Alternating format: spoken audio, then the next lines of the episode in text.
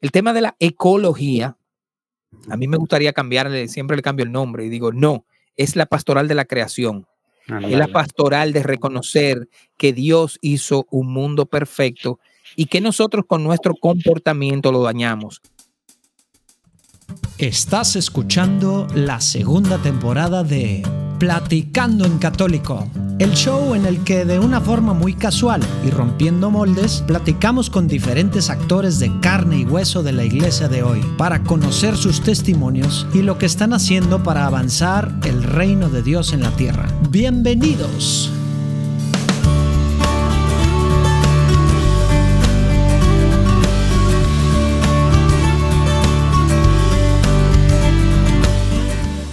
What up? ¿Cómo andamos? Mitad de año, mitad de verano. Bueno, ¿cuál mitad de verano? Llevamos oficialmente, ¿qué? ¿Tres semanas en verano? Muchas lluvias en muchos lados, un desastre en otros. El Papa pues, recuperándose, ya saliendo, así que hoy del hospital. Y, y bueno, pues muchas cosas pasando importantes en la iglesia estar pidiendo mucho por el Papa, por todos los cambios que está haciendo, por, por todo lo que falta que pase este año, ¿verdad? Que va a haber cosas importantes también todavía para la iglesia, para nosotros como latinos, el mismo Vaticano. Pero al final de cuentas, pues por la iglesia que somos tú y yo. Sí. La iglesia no es solo el clero, no es el Vaticano, no es lo que hace allá arriba el papa, los obispos, la curia, ¿verdad? O los sacerdotes ni siquiera, ¿verdad? Claro que ellos son la iglesia. Pero ¿sabes qué es la mayoría de la iglesia? Gente como tú, gente como yo, laicos. Entonces, vamos a echarle ganas. La, iglesia empieza en nosotros. Nosotros somos la iglesia y nosotros hacemos la iglesia. Echémosle ganas. Ahí hay muchas formas de hacerlo. Si no se te ocurre ninguna, neta, escríbeme yo te puedo recomendar muchos para que te incrustes ahí en tu vida de parroquia, en tu vida de tu iglesia o para que aportes en temas de Juan Diego Network o para cualquier cosa. Pero bueno, me oigo muy fregado, aparte con eco todavía no estamos acá al 100. Eh, por rápido por mí. Pero bueno, ya no quiero hablar más de mí porque viene un par de episodios padrísimos que disfruté mucho. Pudimos platicar con Giovanni Kranwinkel, que, es un dominicano que está muy metido en temas de, ecología, de medio ambiente, ¿verdad? Y también temas de comunicación católicos. Y bueno, una platicada tan padre, con tantas historias tan diversas. Hasta Rafa Piña sale ahí en múltiples ocasiones. Eh, que, bueno, se nos hizo larguísima. Pero larguísima padre, ¿eh? Pero bueno, estamos decidiendo hoy sale la primera parte y el próximo lunes la segunda parte. Entonces espero que, vayan a disfrutar, a disfrutar tanto como yo disfruté, como nosotros disfrutamos en esta platicada con Giovanni. Y bueno, pues los veo del otro lado. Y el próximo lunes obviamente para concluir la platicada con Giovanni Cranwinkel sobre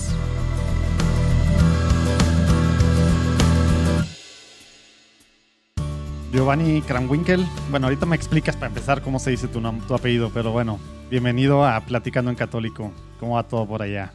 Muchas gracias, pues lo dijiste bien, Kramwinkel. Es un apellido holandés, pero bueno, ya dominicanizado desde hace varias generaciones. qué, qué, bueno que no hice el oso otra vez con apellidos. Oye, pues bueno, pues ahorita nos vas a platicar, vamos a platicar un poquito de, pues de ti, de lo que estás haciendo. Ya dijiste dominicanizado, entonces ya sabemos dónde estás, de dónde, de dónde eres. Eh, pero si te parece, vamos a empezar como es costumbre, con el pie derecho poniéndonos en presencia del Señor. ¿Cómo ves? Luis Diego, ¿qué tal si ahora tú te avientas la, la oración? Súper bien. En el nombre del Padre, del Hijo y del Espíritu Santo. Amén.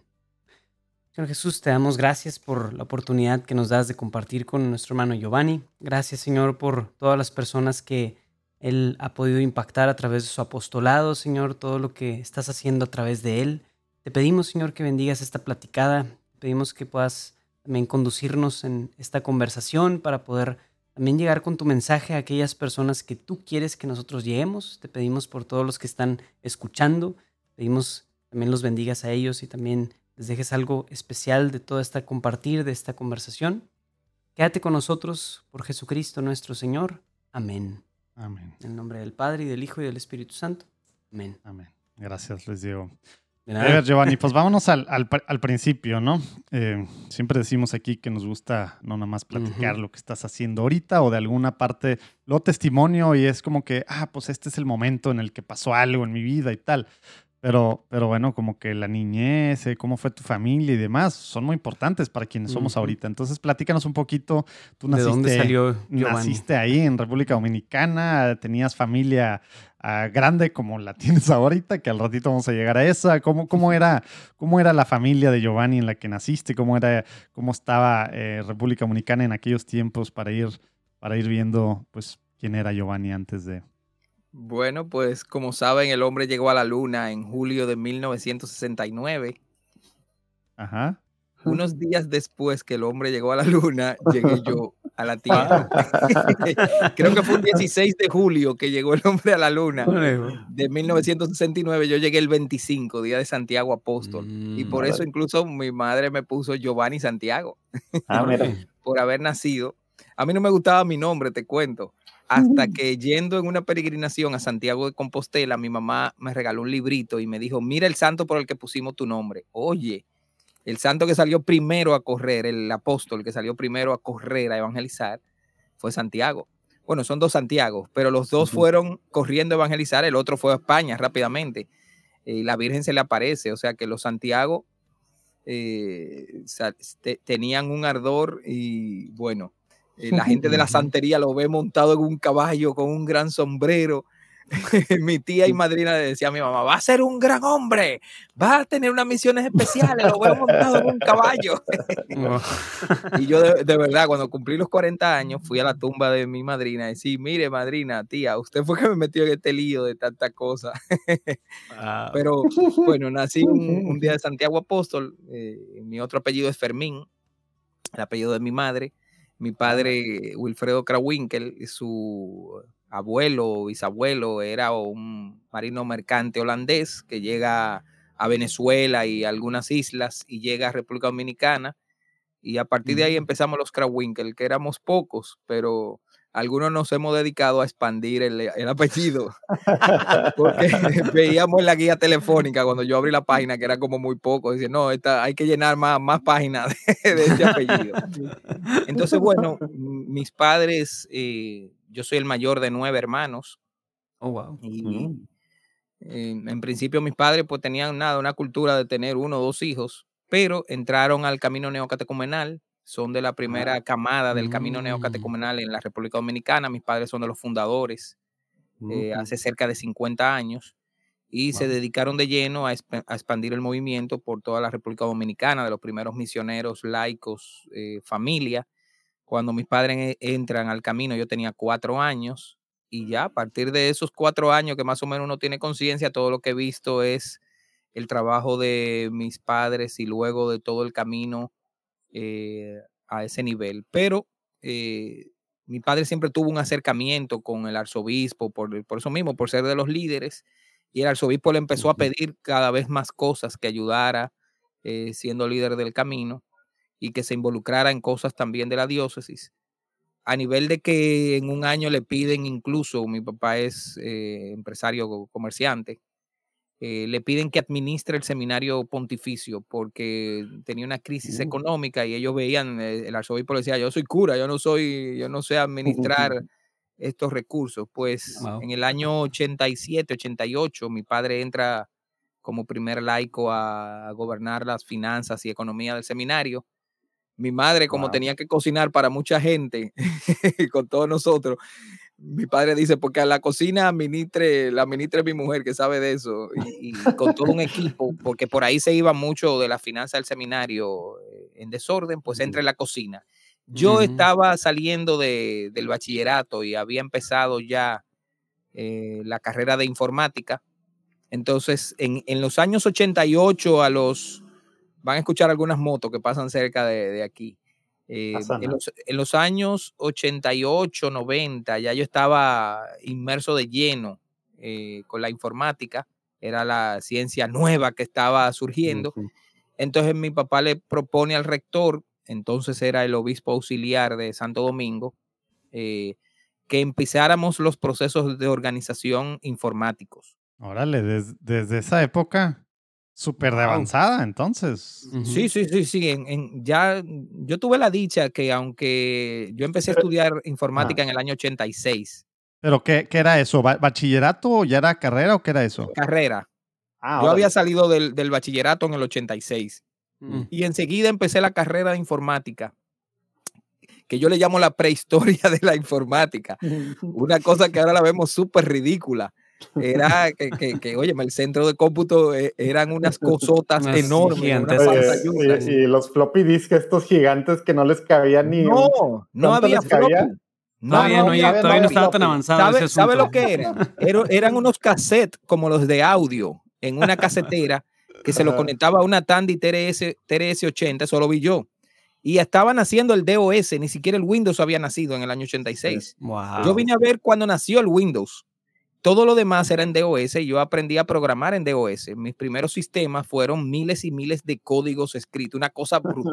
Oye, la, era cavernaria de la informática. Pero te cuento que, que mi pasión por la tecnología y la informática surgió del párroco que en los años entre los 82 y los 86 tuvo una visión enorme este párroco salesiano, el padre Jorge Martí, y compró cámaras, computadoras. La primera Apple la compró en la parroquia y nos la dio a un grupo de jóvenes y nos dijo, eh, empiecen a tocar estas cosas porque eh, con esto será el futuro.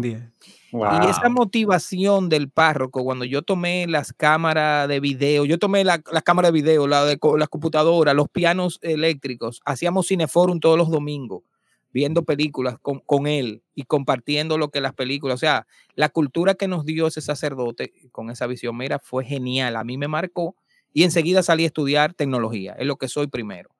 Wow. Oye, pero a ver, platícanos en esa parte. Dices, ya estabas tú en la parroquia, veías esto que a veces gente dice, ah, la iglesia, los padres están en contra de la tecnología y tal. Este fue hace, pues, 30 y qué, casi 40 años esto, ¿verdad? Y... Ahora en el, en el año 22 será casi 40 años. Y, y, entonces, bueno, súper avanzada y tal, cero en contra, sino al revés. Antes del mundo, antes de organizaciones, antes de empresas avanzadas. Este padre andaba. Imagínate la, primera Apple, una, una cosita cuadrada así. Lisa, ¿era Lisa? ¿La Lisa o no? Eh, no, no me acuerdo, ya ni me acuerdo mm, realmente. Apple 1 o algo así se llamaba. Sí, era una cosa. Entonces, bueno, de, de ahí, de, de, esa práctica, y, y, además, pero aquí hay que resaltar eso que dices, la motivación de él de que aprendiéramos. Wow. No solamente de la motivación, fíjate, hizo un gesto muy importante, invirtió. Invirtió en comprar esas cosas. No solo buenos ánimos, sino dinero también, ¿no? Claro. Que podía sonar para muchos ridículo, ¿no? Gastar en esas cosas. Pues mira, eh, toda mi vida de aquí en la iglesia, en tanto en medios de comunicación, tecnología, y luego ya te cuento lo de ecología, eh, yo se lo debo a él. Wow. Y, murió luego de cáncer, él acompañó mucho a mi familia, murió de cáncer él. Y yo me acuerdo, él estaba en Puerto Rico, fue trasladado a Puerto Rico como salesiano. Allá él tenía un gran problema en su escuela con unos servidores. Y yo me acuerdo que me llamó Giovanni, yo te pago el billete, vente para acá, porque aquí no me están dando una solución. Servidores no parroquial, no servidores parroquiales, servidores de informática, ¿verdad? De informática, sí, servidores de informática. Qué bueno que, qué bueno que aclaras, Luis Diego. Eh, sí, porque los tecnólogos entonces metemos eh, términos que pensamos que todo el mundo lo va a entender. Sí, vino a, vino a pelearse con los servidores de la parroquia acá, Giovanni, ¿verdad? Eso, eso pensaron algunos. Otra cosa que surgió de ahí, de esa iniciativa de él, para que vean los párrocos eh, que quizás nos escuchan, que, que lo hagan de esas reuniones en el que él empezó a, ese grupo de jóvenes a darnos esas cosas y los cineforum, hoy hay varias parejas de matrimonio que surgimos de allí. ¡Wow! Mira. O sea, hubo múltiples y muy diversos frutos. Mira. Nos, predicó mucho la importancia, número uno, de la amistad. Él nos hablaba mucho de mm. la importancia de ser amigos de verdad y que no transgrediéramos las fronteras de la amistad, nos decía. Si tú no te has llamado a novio, no tienen que ser novios si te han llamado a ser amigos y estas son las pautas de ser amigos, Y los amigos, empezaba hablando mucho de los amigos, sobre todo con esa espiritualidad salesiana de Don Bosco. Genial, porque de ahí, además de varios matrimonios, surgió un equipo de amigos, tanto así que hicimos un, un grupo que le llamamos la mafia, porque parecía una mafia en la parroquia. Ese grupito era el grupito del párroco. El... Controlaban todo. Pero ya sabes, vimos grandes películas que también nos ayudaron en nuestra fe. Y lógicamente todo eso. Hacíamos campamentos de verano geniales. Todo esto, ¿estás hablando bachillerato o ya carrera? Porque, a ver, platícanos un poquito de esa parte. Bachillerato normalmente estás en la adolescencia. A ti te había tocado ser el mayor de nueve hijos de líderes fundadores del camino en República Dominicana. No, o sea, tú pues se respiraba, se vivía Dios, se respiraba y se vivía religión organizada, eventos, todo esto. ¿Tú naturalmente llegaste a esto? ¿No hubo nada que Giovanni en su adolescencia de repente, sabes que esto que ya fue demasiado en mi casa y empiezan las rebeldías? ¿O fue natural llegar a esta parte así? Platícanos un poquito de esa parte. Totalmente. Cuando te llegan esa lucha, te llegan, aunque sea que tú estés en la luna, en, en, Vaticano o adentro del Tíbet. Platícanos de cómo fue esa parte, ¿no? Porque, porque nos platicaste ya de, de, lo bonito, digamos, de cómo estabas tú metido, del impacto del, del sacerdote este en tecnología y todo lo que ha causado en tu vida, ¿verdad? Hasta ahorita. Pero antes, pues bueno, es muy importante también de las luchas y toda esta parte complicada de la vida diaria de un católico, ¿no? E, entre los 13 y los 18 años que te llegan esas luchas, porque son además hormonales, de eso no te salva nadie. Eh, pues sí, yo, yo lo primero que siempre me venía a la crisis, ¿por qué tantos hermanos? Porque el, primero tiene que mm. cuidar, el primero y la segunda, mi hermana, mi santa hermana Mónica. Teníamos que cuidar a todos los demás pequeños, pero además esa quizá la parte fea, la bonita era realmente compartir tantos hermanos, era todo un, toda una aventura. Yo me acuerdo cada una de las grandes, de los grandes desastres que hacíamos en la casa cuando nuestros padres salían a evangelizar y nosotros que hacíamos nuestra fechoría de, de, niños y de jóvenes, pero, pero bastante bien. Esa crisis, digamos que aunque me llegaron existenciales también de la fe, Incluso llegó un momento que casi me imponen una vocación sacerdotal. Era tanto el deseo que mis padres oh. tenían de un cura que me mandaban a todas las reuniones vocacionales hasta que ya le dije no más a mi papá, no más, no quiero ni una más. Los que más lograron fueron los salesianos, que lograron tres años de jornada vocacionales conmigo, que casi entro en el seminario. Pero ya terminando el bachillerato, le dije, no creo que sea mi vocación. No porque hubiera que una chica en el medio y nada de eso, sino porque veía al final ellos, no, no, pero para que veas, ese proceso vocacional de ellos te ayuda a descubrir si sí o si no, y si es no, es no.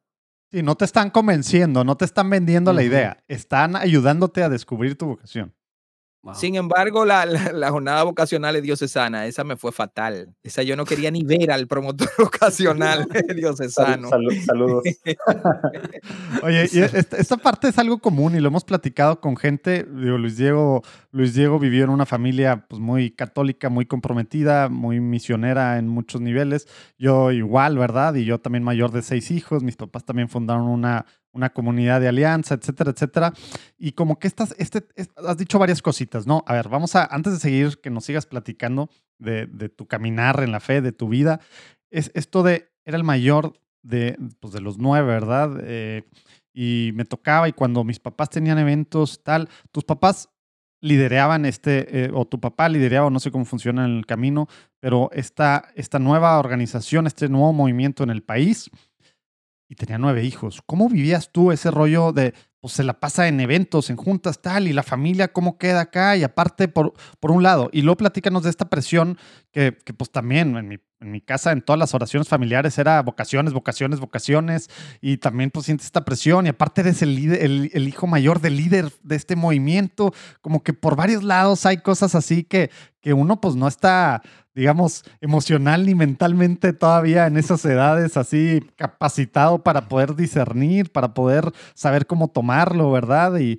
platícanos un poquito de cómo era esa parte, ¿no? Porque hay gente que nos escucha que una, o son hijos de líderes, de coordinadores, de fundadores, o al revés, también hay, aquí nos escucha mucha gente que tiene familias pues todavía jóvenes, ¿verdad? Todavía con hijos chicos que, a veces podemos tender como papás, y yo ahorita pues con hijos chicos digo, ay, Jesús, o sea, veo, veo la intención de, de tus papás, ¿no? Veo la intención de estar pidiendo así, pero pues bueno, contigo pues salió bien, aunque estaba la presión de que fuera sacerdote y discerniera y tal. Pero es bien fácil que salga para otros lados por, el, por la intensidad de los papás de, querer algo muy bueno, ¿no? Pero las formas de repente no sabemos ni cómo hacerle. Y más, tú también eres el primero, entonces tú eres el experimento, así como yo en muchos niveles. Platícanos de, todo eso, ¿no? Sí, y bueno, defender un poco que realmente, eh, como dices, es un buen deseo que los padres tienen. Y me consta que el de los míos también. Era también viendo ellos tan inmersos en la iglesia, la necesidad de sacerdotes. Y tú tienes una prole tan grande que tú dices, oye, yo tengo para dar en todo. Y, pero realmente los hijos no lo vemos así porque no entendemos, no sabemos lo que están nuestros padres. Solo muchas veces lo veíamos entrar y salir sin entender qué hacen. También está la presión un poco de que eres el hijo del líder de que tienes que guardar las formas, tiene que ser bonito. Mm. Urquidi entiende eso muy bien. Entonces tienes, que aprender a, vivir con, eso sin entenderlo hasta que un día lo entiendes. Y mi papá nos decía, no se preocupe, que lo entenderán cuando ustedes estén del otro lado del charco, que tengan sus hijos y su mm. familia, entonces verán muchas cosas, como ha sido, ¿eh? y luego cuando caigamos en esa parte de la historia, te voy a contar que estoy en la misma postura que él ahora. Diciéndoles exactamente lo mismo a tus hijos. Entendiendo y decía, tenías razón. Y, todavía se ha ido más lejos, porque mi hijo mayor ahora lo está diciendo. Mira, como el consejo así de transgeneracional. Oye, Giovanni, ¿y de alguno de tus hermanos em, sucedió como, a lo mejor, pues en tu caso, pues gracias a Dios, tú y tus hijos y tus nietos están recibiendo esta ese mismo herencia, pero alguno de tus hermanos no fue el caso, como alguien que lo haya resentido y terminó, o quién sabe, alguno que otro sí, se hizo sacerdote, o no sé, el resto de tus hermanos, ¿qué camino agarraron más o menos? No, agarraron la vocación del matrimonio y la familia todos. Y, y, no, no hubo en ese sentido, pero sí, hay luchas, hemos tenido, hay de todo, la familia hay de todo. Eh, eh, eh, digamos que hay una ley natural, no todos ven lo mismo que los padres, cada quien va haciendo, además cuando se te casas, tus pues, decisiones, es una nueva familia, no es solo lo que tú ves, es lo que tú y tu esposa ven y ahí se mezclan lo que ambos ven, generando una línea distinta. Y bueno, eso, eso ya es, pero en sentido general yo tengo que decir que disfrutamos muchísimo esa, esa niñez. mi papá es un hombre aventurero, eh, mi papá le encanta la naturaleza. De chico nos llevaba a, pasear por, el país, a las montañas, a los ríos. O sea, no estaba, digamos, 100% dedicado al camino y a la iglesia. Sí, sí, te acuerdas tú muchos de estos momentos en familia. Sí, buenísimo. Y, em, por ejemplo, él, él tiene una afición y amor y pasión por el mar. Mm. Empezamos con una, una, barca pequeñita, aquí le decimos una yola, una yolita, eh, saliendo a pescar eh, frente a, las costas de Santo Domingo, hasta que fuimos, mi papá fue buscando, vendiéndole y buscando una embarcación más grande y llegamos a tener una embarcación bastante amplia en el que nos íbamos por las islas a pescar y a estar en las islas. Eh, entonces también mi papá es apasionado por el submarinismo, con, con caretas, me llevaba de pequeño hasta que yo terminé haciéndome submarinista profesional por esa pasión. Y luego te voy a contar toda una historia que me pasó ahí. No, no sé ni qué significa eso, submarinista profesional. Esto no se explica. Estar debajo de la agua con equipos profesionales de buceo. buceo. Eh, buceo, escuba, el tanque de aire comprimido. La gente le dice oxígeno, pero no es oxígeno. Tú no respiras 100% oxígeno. Eh, y luego llegué incluso a hacerme camarógrafo submarino profesional, haciendo producciones de video. Geographic así, ¿o e, eso fue una de las alas de la vida que me nació de esa pasión eh, de mi papá. Pero además mi papá es muy conservacionista de los recursos naturales porque eh, amaba lo que Dios hizo y eso nos, nos, lo enseñó. Y mm. aunque te voy a desarrollar la historia, ese, esa pasión me ha llevado a ser ahora el secretario nacional de la Pastoral Ecológica Dominicana. Los obispos cuando vieron, este es el hijo de Wilfredo, este que tiene que dirigir la pastoral ecológica. Pero yo soy un tecnólogo, yo decía, debería estar aquí un biólogo, qué sé yo, en esa área. Pero eh, eh, la vida me llevó como uno de mis talentos a eso y eso nació de mi familia. Eh, mi papá era muy cuidadoso de, que no dejáramos basura, de que no tiráramos basura por el vehículo. De que a los sitios naturales que íbamos no dejáramos... Eh, Oye, que, que ahorita, para, para muchos ahorita suena normal, ¿verdad? Que, pues claro, pero ojo, millennials, generación Z que escuchan, no era para nada normal, ¿verdad? Ni siquiera hace, 30 años. O sea, ni siquiera hace 20 años era algo normal. Ha estado más normal esta última década, menos hace 40 años, ¿verdad? O sea, era, digo, aparentemente tanto en la tecnología, que fue el caminito por un lado, y en este caminito de la ecología, pues será cosas de avanzada, eh, no normales para su tiempo, ¿verdad? Lo que te tocó vivir en tu casa, bueno, con tu papá y con el párroco. Incluso eso no era nada de mencionar la ecología ni desarrollo sostenible, nada de eso. Era una norma de vida, de convivencia y de armonía con la naturaleza. Y sobre todo los creyentes eran así, como impacto lo que Dios ha hecho, porque Dios es grande. Si todo esto lo hizo Dios, yo no lo puedo impactar con algo como basura. Entonces era una cultura muy natural que no había que ser ecologista ni el ecologismo ideológico de hoy, nada de eso, era algo muy natural, como dices. Pero bueno, eso yo creo que se desarrolló bastante bien cuando me llegaron esas crisis, tanto mis padres como mi propia comunidad, yo entré muy joven, empezaron entonces a incidir ya en mi vida particular, no mis padres, sino mi propia comunidad.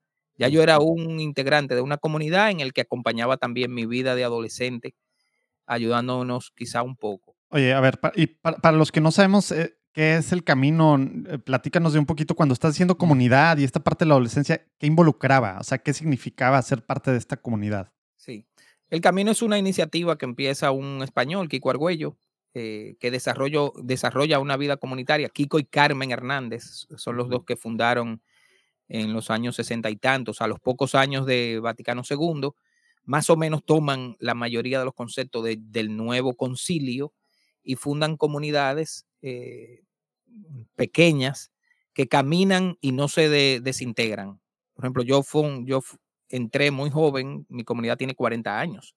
Es mi propia comunidad. Una vez que empieza, es como los grados educativos, que tú entras en primero y cuando estás en quinto, tú no puedes colocar a alguien de primero en quinto, porque no, no tiene una coherencia de información, entonces tú vas desarrollando todo un proceso. Es la renovación del bautismo, el camino neocatecumenal, porque el catecumenado es la formación y la preparación al bautismo en la liturgia, pues esto es un nuevo catecumenado que nos explica en detalle, detalle todo lo que es el bautismo, hasta llegar a lo que llamamos el final, que es la renovación de nuestro bautismo pues esas comunidades caminan durante los años preparándose y capacitándose, nos dan mucha formación teológica. ¿Cuántos son por comunidad o cómo funciona esa parte? Más o menos 40 o 50. Ok. ¿Por qué? Porque el Evangelio dice que en la repartición de los panes, siéntenlos en grupos de 50. O sea, el Señor dejó más o menos que una comunidad no debe ser muy grande para que tenga, eh, que se pueda compartir eh, más fácil tu vida. No es lo mismo tú hablar en un, grupo de 50 que hablar en un grupo de 500. Te va a tocar una vez cada una vez al año, quizás. Pero un grupo de 50 es como una familia.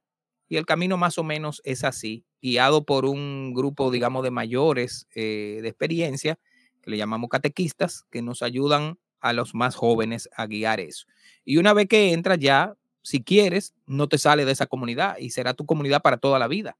Y por ejemplo, en una ciudad hay muchas comunidades, entonces llega a 50, se abre una nueva y así. Sí, se abre una nueva en cada parroquia y se le pone un número, la comunidad número uno, la comunidad número dos, la comunidad número tres, así van creciendo.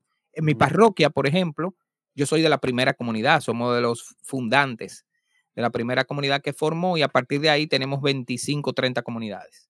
Y cada, y, y ahí está mezclado diferentes edades, eh, llamados, eh, vocaciones, estilo, o sea, todo esto. O sea, una comunidad no tiene que ver más que cuando entras, el, lo que dices de primero a quinto grado es simplemente el, tiempo de formación que lleva, bueno, lo que llevas ahí.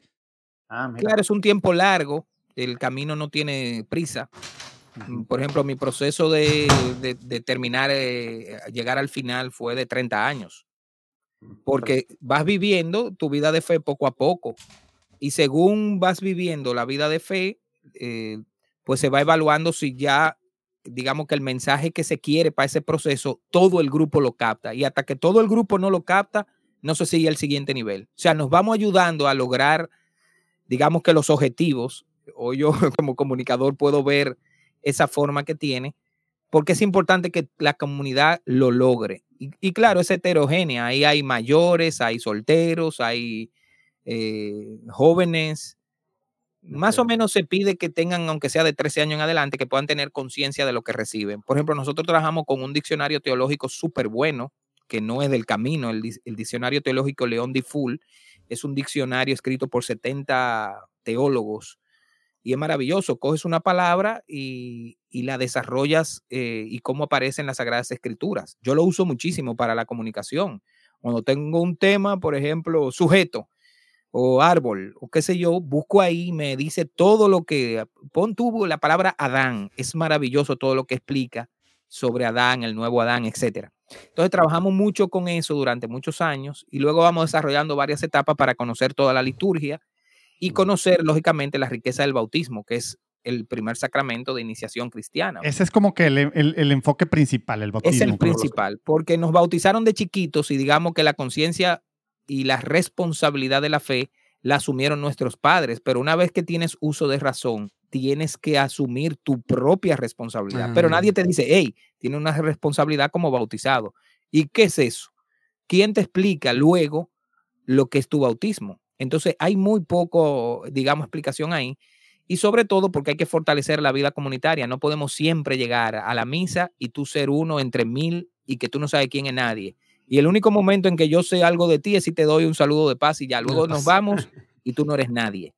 Entonces la comunidad no. Para mí, mis hermanos de comunidad, imagínate, llevo 40 años con ellos, son mi familia. y, de esa parte, o sea, es formación, pero dices conozco tu vida. O sea, ¿qué tienen aparte de formación para que conozcas su vida? Hay, o sea, estos 40 aparte hay subgrupos, células, lo que sea, platican de su vida o cómo los conoces tanto. Si por lo que acabas de platicar suena a mucha formación cuando estás compartiendo la palabra de Dios y compartiendo, y cada vez que la palabra de Dios te toca, siempre sale donde te toca en tu vida. El camino trabaja mucho eh, hacer en hechos concretos lo que la liturgia y la palabra nos da. Bueno, pero tradúcemelo en hechos concretos. No me, no me de cantaleta, ni cuento, ni planes de pastoral, que eso no la sabemos. La teoría está bien bonita, ¿verdad? Ahora sí, aterrízala.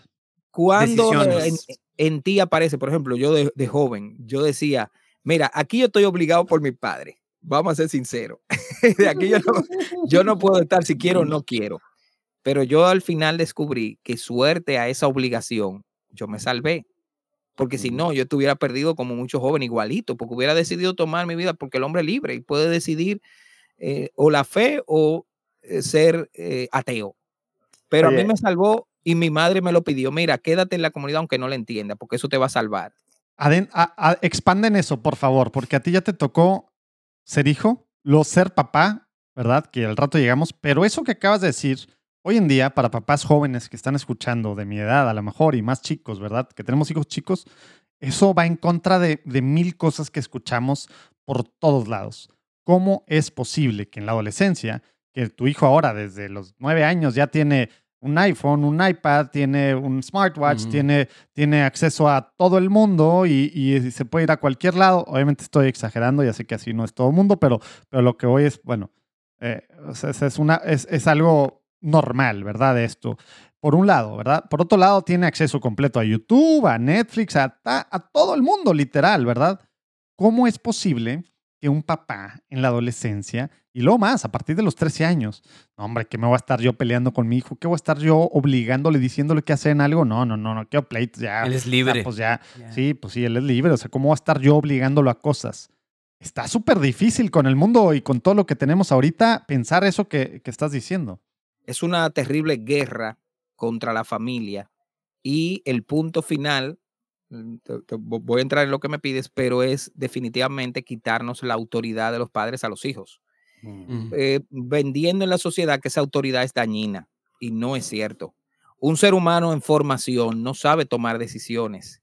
Tú hasta, eh, mira, cuando yo cumplí los 18 años, muy orondo, fui donde mi padre, ay, tengo 18 años. Y me dijo, sí, a mí eso qué. Y me dio una frase que me marcó, ser adulto no es tener 18 años, es ser adulto y se logra ser adulto cuando se es adulto, no importa la edad.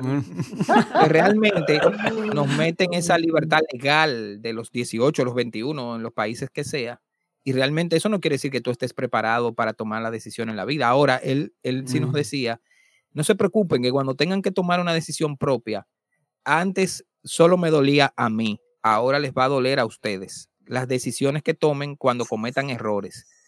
Claro, aquí estaremos nosotros para siempre ayudarle a guiar, a tomar la decisión que nosotros entendemos correcto con lo que nosotros hemos aprendido. Y así lo tendrán que hacer con sus hijos, nos dijo. Entonces, realmente fue eso. Eh, y los que todavía entendemos que esa autoridad, incluso la psicología te lo dice, tiene que guiar con autoridad a tu hijo. Yo me pregunto a un niño de 9 o de 13 años que lo veas comiéndose algo que sea venenoso, ¿tú le dejarías? No. Tú, si lo pones venenoso, le prohíbes. Se la pasan comiendo azúcar refinada y harina todo el día, ¿no? Pero porque también, digamos que toda la sociedad nos hemos dejado engañar de cosas que eran malas y nos quieren enseñar que hoy son buenas. Y los padres hemos dejado quizá de tener esa capacitación y necesitamos también reforzar, no solamente en términos de alimentación o cosas físicas, sino hoy de todos los contenidos que nos llegan a través de esta nueva plataforma. ¿Quién ha dicho que todo lo que aparece aquí en Internet es bueno? O sea, hay padres eh, adultos, eh, muy adultos, que entienden que si Google lo dijo es verdad, que si Facebook lo dice es verdad. O, mi influencer favorito, si mi influencer favorito youtuber lo dijo es verdad. Entonces tenemos que aprender y por eso eh, una de las cosas que más nos enseñan, que nos enseña la iglesia, en el camino lo desarrollamos muchísimo, es el, la capacidad de discernir, el discernimiento. Esa palabrita lo repetimos muchísimas veces porque el discernimiento es, tengo los dos caminos, ¿por cuál me voy? ¿El de la derecha o de la izquierda? Bueno, pero ¿y cómo yo sé cuál tomo? Bueno, pues vamos a analizar los dos caminos. Mm. Vamos a ver eh, cómo, cuál es su apariencia y vamos a ver cuáles son sus consecuencias. Pero el Señor nos lo reveló. El camino del bien es estrecho, es difícil y duro. Es el que muchos no quieren tomar. Ah, que tú ves a tu hijo llorar porque le dices que ya no puede ver más tele porque lleva cinco horas viéndole, ya no puede ver más, que llore. ¿Y qué pasa si llora? Se muere. No, pues ahora, te, ay, es que si llora el niño no pasa nada si llora, que llore. Porque eso al final ves que genera una persona con los pies en la tierra. O sea, no, lo está, no, no le estás causando un trauma psicológico de por vida. No, no, eso, mira, eso lo digo yo con total claridad. Esto es una pura y vulgar mentira de personas que se dejan llevar de una cultura impuesta por, por muchas veces por una visión meramente económica que necesita que seamos de, una, de un estilo. Entonces, lógicamente, la sabiduría, eh, digamos que inclusive ancestral, nos enseña que los padres deben guiar a los hijos. Tú a un niño de, tres meses, de seis meses, menos de un año, no le das, qué sé yo, por poner un término, aquí decimos, no sé si conocen la yuca, es un tubérculo muy fuerte, duro. Pero tú no le das a un niño de dos meses una yuca fuerte que se la coma, le dañaría todo su sistema. Pues así tampoco a un niño tú le dejas ver en el internet, en YouTube, en, la televisión, cualquier cosa, porque dañará su psicología también. Tienes que discernir qué alimento le das. Y eso, digamos, los padres cuando nos lanzamos en el matrimonio no nos dan una clase de eso. Son, e, es, la historia de familia en familia y, nosotros, la Iglesia Católica, que sí, a través de la preparación al matrimonio, nos dan unas pinceladas. Luego lo tiene que descubrir en el camino. Y eso eh, es determinante, eh, el acompañamiento que como padres recibimos del, de la iglesia, de nuestra propia familia, del movimiento en que estemos. Eso es vital y también cómo se ejerce la autoridad, ¿no? O sea, creo que la autoridad también sí puede llegar a tener abusos, eso también existe. No, evidentemente, estás hablando de, autoritarismo. o sea, los extremos son malos. Por eso digo, necesitamos una guía. Hay padres que exageran porque también sus padres exageraron. Exacto. Entonces el punto medio es la autoridad amorosa, la autoridad que conduce así, ¿no? Claro. Sí, pero yo me acuerdo bastante bien de un par de cachetadas que me sirvieron muy bien porque no entendía. igual, igual, Y no entendía. Y después de dos o tres veces de yo te hablo, yo te hablo, yo te hablo, ya no venía mucha.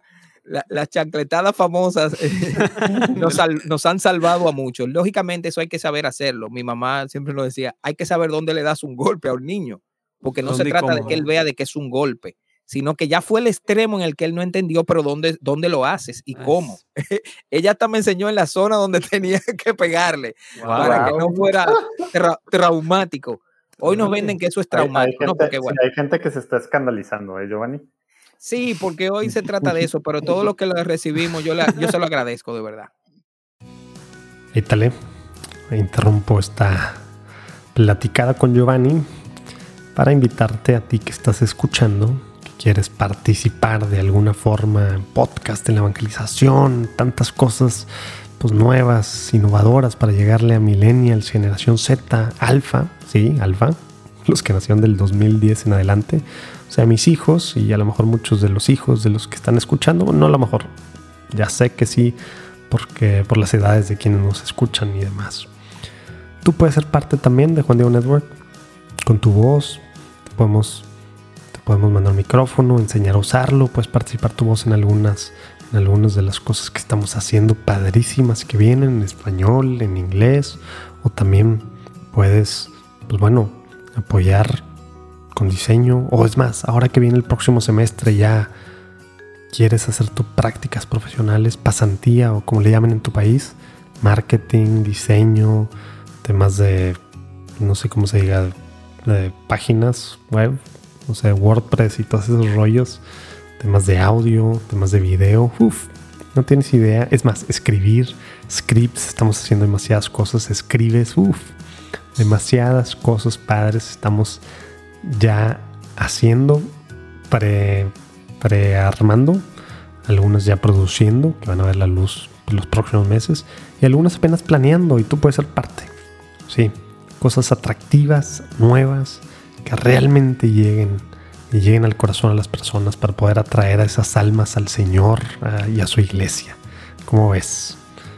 Te invito a ser parte de Juan Diego Network. Ahí abajo tiene el link para que pongas tus datos y pues bueno, cualquier cosa ya sabes, me puedes escribir a jm.juandionetwork.com. Regresamos a la platicada con Giovanni. Claro, si hoy hay otro método y que funcione, adelante. Si funciona así, porque no funciona. Pero regresando a justo, o sea, has dado ejemplos de más niños, ¿no? La adolescencia Ahora dicen, por un lado, que, esta generación nueva, la adolescencia se termina como en los 30 años, por un lado, Pero, pero vamos a regresar a lo que es la adolescencia normal, digamos, a los entre 12, 13, 18 años, que ahora también dicen que empieza antes y se termina mucho antes, ¿no? Pero, pero, pero al menos en esta época en la que al menos legalmente todavía no son eh, adultos, que nos queda muy claro lo que dijiste hace rato, el ser adulto, y ahora pues todavía más, ¿no? Porque dicen que, pues te digo, algunos dicen que hasta arriba de los 30, Luis Diego sigue siendo adolescente. Este... 51 y dicen que soy un joven, pero como un joven de 51. En mi generación el que tenía 50 era un anciano. bueno, pero, pero en esa parte que para ti dices, tú decías en el camino, ¿verdad? que, que, estabas yendo obligado. ¿Te acuerdas tú de, de cosas que tus papás en la forma, pero, pero en algo que te, el fondo, pues ahora lo entiendes, ¿verdad? Pero la forma es súper importante cuando uno está en esa edad, ¿verdad? ¿Cómo, ¿Cómo te lo transmitían, verdad? Obviamente a lo mejor tú estabas rejego y lo entendiste después, mentalmente, ¿verdad? Entendiste la razón. Pero de todos modos obedecías, ¿verdad? De todos modos ibas, ¿verdad? Y, y a lo mejor otros pueden decir, pues por más que lo obligo, pues no, ¿verdad? Por más que le digo, pues no. Y es bien fácil con las malas formas porque el fondo, porque es verdad, Ay, ay, tú vas a ir y hasta que hay acá mis chicharrones truenan, como decimos acá. Asumo por lo que estás diciendo que así no fue tu caso. Platícanos de la forma para que agarremos algunas ideas. Obviamente a mí me falta mucho que lleguen, bueno, no tanto, pero algunos años para que lleguen a la adolescencia, pero hay gente que está escuchando todavía más. que sí, y la forma importa demasiado, ¿verdad? Mira, como es una tradición del camino, pues los hijos de los que están en la comunidad entran a una comunidad, más o menos a los 13, 14 pues ya yo sabía que iba para una. Mm. Y como yo era del primer grupo de mi papá, todos los hijos de ese grupo, mm. éramos también muchos. Estábamos, digamos, juntos, éramos los camaradas, además, los que estábamos en el grupito ese de la parroquia de la mafia, y más o menos todos entramos en comunidad, mm. más o menos juntos. Pero yo, ese era el clan que yo quería. Y un gran choque para mí eh, nosotros nos mudamos bastante lejos de la parroquia donde estaba mi papá y había una parroquia cercana a la casa. Para, eh, eso yo lo veo ahora, para cuidarnos, mi papá decidió que entráramos en esa parroquia cercana, no en la donde teníamos la camaradería. Y venga que él buscó la manera en que nos recogieran a la casa y nos llevaran a esa parroquia, para mí totalmente desconocida llena de personas mayores. Yo decía, todos estos viejos, Dios mío, ¿dónde está mi grupo? Porque yo quería mi grupo, era. Yo lo que pensaba no era entrar a, una comunidad, formar una vida de fe, ni nada. Eso eran temas muy gordos para mí. Yo lo, quería, lo que quería era mi clan. Divertirte. y divertirme y tal. Pero sabes que Dios tiene una lección para cada quien, uno termina descubriéndolo luego. Y yo, mira, infinitamente agradezco que no me dejaran entrar en ese clan, porque quizá no iba a llegar a, a vivir una, una fe madura. Y es verdad que la crisis fue larga en varios años de salir corriendo. Mira, por complacer a mi madre, yo no me fui, pero yo, yo me encargué de, de hacer que salieran personas de la comunidad. Molestaba tanto en los grupos como adolescente, pero también yo fui una historia para muchos de ellos, porque al final Dios te va guiando a si tú estás aquí por la verdad o no, y te pone cosas y personas al lado que te van llevando por el camino pues yo me encargué, mira, sinceramente, hubieron personas mayores que decían, yo a esa comunidad no vuelvo porque el loquito ese eh, cree que esto, es un, que esto es un relajo todo, el tiempo. Pero aprendieron también muchas personas mayores a compartir con sus adolescentes, con sus hijos, viendo los adolescentes que estábamos en la comunidad. Y yo un poco a entender también la situación de los padres, porque al escuchar las situaciones que muchos de mi comunidad tenían eh, con sus hijos, yo decía, uff, ¿cuánto pasan también mis padres? Porque si esto está pasando eso y vi, empecé a ver lo que era la vida matrimonial en serio de, desde antes de. Y eso me fue preparando porque yo me casé muy joven, a los 21. Wow. Y ya yo empecé un noviazgo con mi novia, que era de ese grupo, era del grupo de la, mafia, la mafia. cuando teníamos ella 15 y yo 16. Y nunca ya dejamos ese noviazgo por lo que ese sacerdote nos enseñó del noviazgo cinco años y medio en un noviazgo hasta que ya decíamos, ya, llegó el tiempo. ¿Y cómo, qué modelo tomamos? Pues el de nuestros propios padres, tanto mis suegros como mis padres, como el que veíamos en nuestras comunidades. Y ese fue el que tomamos. Ahora, realmente la autoridad de los padres eh, ejercida correctamente y sanamente, los padres tenemos que aprender eso. Es difícil y muchas veces, te soy sincero, no lo logramos y lo vamos viendo y vamos ajustando. Y siempre necesitamos ayuda, siempre, siempre. Eh, pero si la ejerces bien, pues puedes salvar también la vida de tu hijo físicamente y espiritualmente. Y es verdad que llega un momento y ese momento va siempre creciendo, creciendo, creciendo, donde vas respetando sus libertades. Pero no todas las libertades se las permites porque sabes, eh, ya con tu experiencia, más edad que él, que esa libertad lo llevará posiblemente a la perdición. Y mientras tenga el tutelaje, mientras lo tengas, y además la ley incluso te la ampara, la patria potestad, lo sabemos, te ampara que tome decisiones por tu hijo, decides en qué escuela lo pones, qué él come, cómo se viste, y le vas enseñando a vestirse, le vas enseñando a comer, le vas enseñando a, a decidir qué carrera toma. A lo mejor muchos estudiamos cosas porque nuestros padres nos lo pidieron. Yo quiero que seas médico. Pero sabes que muchos terminan la carrera y le dicen a su mamá, te regalé la medicina, pero yo quería ser abogado, ahora empiezo derecho. Y estudian derecho y son médicos abogados. La primera carrera porque se la quisieron regalar a su madre y la otra porque se la quiso regalar para sí. Y se sienten bien de haberle regalado eso a su madre. Y dicen, oye, yo soy médico porque mi mamá me lo impuso. Ok, habrá alguno que lo diga, pero generalmente eso nos ayuda. Es una relación humana que muchas veces no la entendemos y dejamos que la cultura, la sociedad, el maligno nos la cambie. Entonces, bueno, pues mi papá me dejó en plena libertad de decidir lo que yo quería estudiar. Aunque, digamos, me guió a que yo estuviera ahí, fue bueno que yo no estuviera en esa camaradería que yo creía, no iba a vivir la fe quizás. Y porque tenía que entrar en un aspecto donde yo empezara a descubrir la cosa por mí mismo, un área desconocida y no controlada por ellos. En aquel grupo ellos eran los jefes, era muy fácil en este no tenía nada que ver, nada que ver, era yo y mi propia relación. Y así es, y yo me hice después un líder en muchas cosas, pero fue porque aprendí a tomarle el gusto a lo que él, ellos vieron, y mi esposa también. Sus padres enseguida nos casamos, se fueron de misioneros, y hoy tienen 25, 24 años viviendo en Haití, en Puerto Príncipe, como, como pareja misionera eh, llevando el camino neocatecumenal en Puerto Príncipe, unos dominicanos que dejaron todo, mi, mi, esposa es hija única, y se fueron a evangelizar y se lo creyeron y dijeron, ya al casarse ella, acabamos. Ellos ahora hacen su vida y ellos se entregaron a la misión totalmente, dejando trabajo, casa, La casa la dejaron, nos la regalaron, tengan, porque ya como quiera era la casa de mi hija, ténganla, porque nosotros no vamos a la misión. Allí no tenemos casa, no tenemos trabajo y el Señor lleva nuestra vida. Pues ahí están, hace 24 años ya en Puerto Príncipe. Entonces, y unidos en un matrimonio santo que tú dices, wow, yo quisiera algo así, porque ¿cómo se logra? Entonces, bueno, eso, eso que nuestros padres van haciendo con nosotros es una escuela de cómo nosotros lo vamos a hacer en el futuro. Para mí fue la gran escuela. No, no tienes que ir a, estudiar la carrera de psicología para saber cómo lleva adelante una familia. Eso es una frase que mi papá siempre nos decía, eso es ley de vida. Pero ¿y esto por qué? Porque eso es ley de vida. Y es verdad, hay leyes de vida que son fruto del comportamiento humano. Y yo no tengo...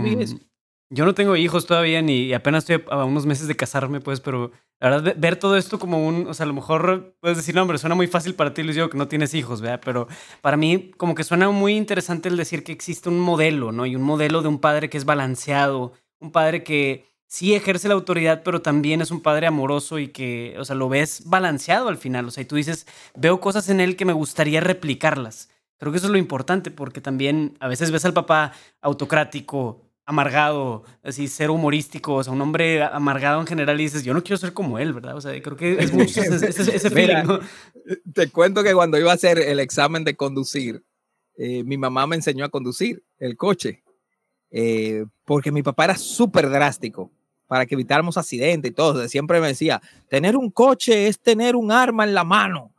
Era una cosa así, eh, que era, puedes matar a una persona, tiene que ser eh, estricto cumplidor de la ley, apréndete bien la ley.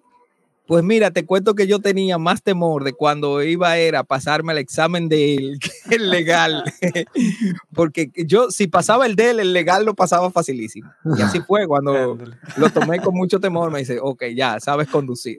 Y ya fui, tomé el legal y, entonces ya tuve mi licencia de conducir. Pero bueno, esas cosas, eh, qué bueno que los papás mantienen y hay una combinación entre el papá y la mamá mi mamá era la que negociaba, como siempre, como es normal, negociaba cosas y permisos y, veíamos esa, esa combinación y todo lo de trabajar con nosotros, la, cultura de, los Reyes Magos, la cultura de la fe. Mm. Eh, en el camino utilizamos la transmisión de la fe familiar cada domingo, rezando las oraciones, los laudes con los niños y guiándolo, partiendo el Evangelio del domingo, rezando los salmos, rezando el Shema, eh, amarás al Señor tu Dios con todo tu corazón y esa, esa lo que aparece ser una tradición judía es una tradición de fe importante y los padres vamos descubriendo cosas, ah, pero mira qué dice ese, ese texto, mira lo que dice. Y tú de repente decías, pero yo nunca leí ese texto, pero leyéndoselo a los niños te das cuenta de ese texto, investigas un poco la comunidad te ayuda, el párroco te ayuda, tienes una duda, vas al párroco, vas a los grupos juveniles, vas a los grupos matrimoniales y le dices, ¿cómo manejo esta, cómo manejo esta situación? Y luego en, en las familias que somos numerosas, en la medida que vamos teniendo, por ejemplo, cuando yo me casé, me casé eh, junto con mi hermana, que también se iba a casar, hicimos una boda doble. Entonces vamos, digamos, juntos, eh, empezamos a tener los hijos juntos y nos vamos compartiendo, mira, ¿cómo tú manejaste esta situación? Y esa es una, es una ventaja que se ha perdido en el día de hoy por una cultura antinatal en el que, bueno, pues la, la, situación actual no se pueden tener tantos hijos. Oye, justo de eso, entonces, ¿ibas, a, o sea, boda doble, también era esta competencia con tu hermana de hijos o no? ¿O cómo llegaste a tener los hijos que tienes y ella cuántos trae? Ah, ahora sigues tú, porque ya te voy ganando. ¿Cómo van? ya, ya, ya estamos cambiando de, etapa. Mira, te cuento que mi novia, eh, cuando estábamos en esos grupos, mi novia, mi actual esposa, era amiguísima de mi hermana. Era, tenían una, óyeme, una camaradería, tanto así que ella venía a la casa y se quedaba un mes en la casa. Y yo le decía a mi hermana, qué horrible ¿Cómo traes a esa tonta, esa y decía de todo de esa chica? ¿Qué, chica más pesada, qué fea que es. Y ella le decía a mi hermana, lo único malo de yo ir a tu casa es ese energúmeno y pedante de tu hermano mayor. Y los dos teníamos nuestros ideales de, de lo que serían nuestras parejas futuras.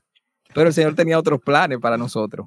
Cuando ella cumple 15 años, Eh, aquí se hace, bueno, como muchos países, toda una fiesta de los 15 y se arma un vals y Mm, unas, con unas parejas de jóvenes y de chicos. Bueno, pues mis hermanas eran de las parejas que iban a estar en esa fiesta.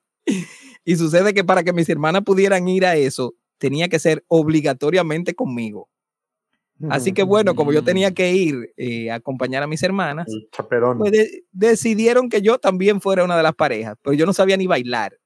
Era horrible, me equivocaba en todas las cosas. Oye, qué pesado. Y además, en los 15 de esta, que, que nos, cae, nos caemos mal mutuamente.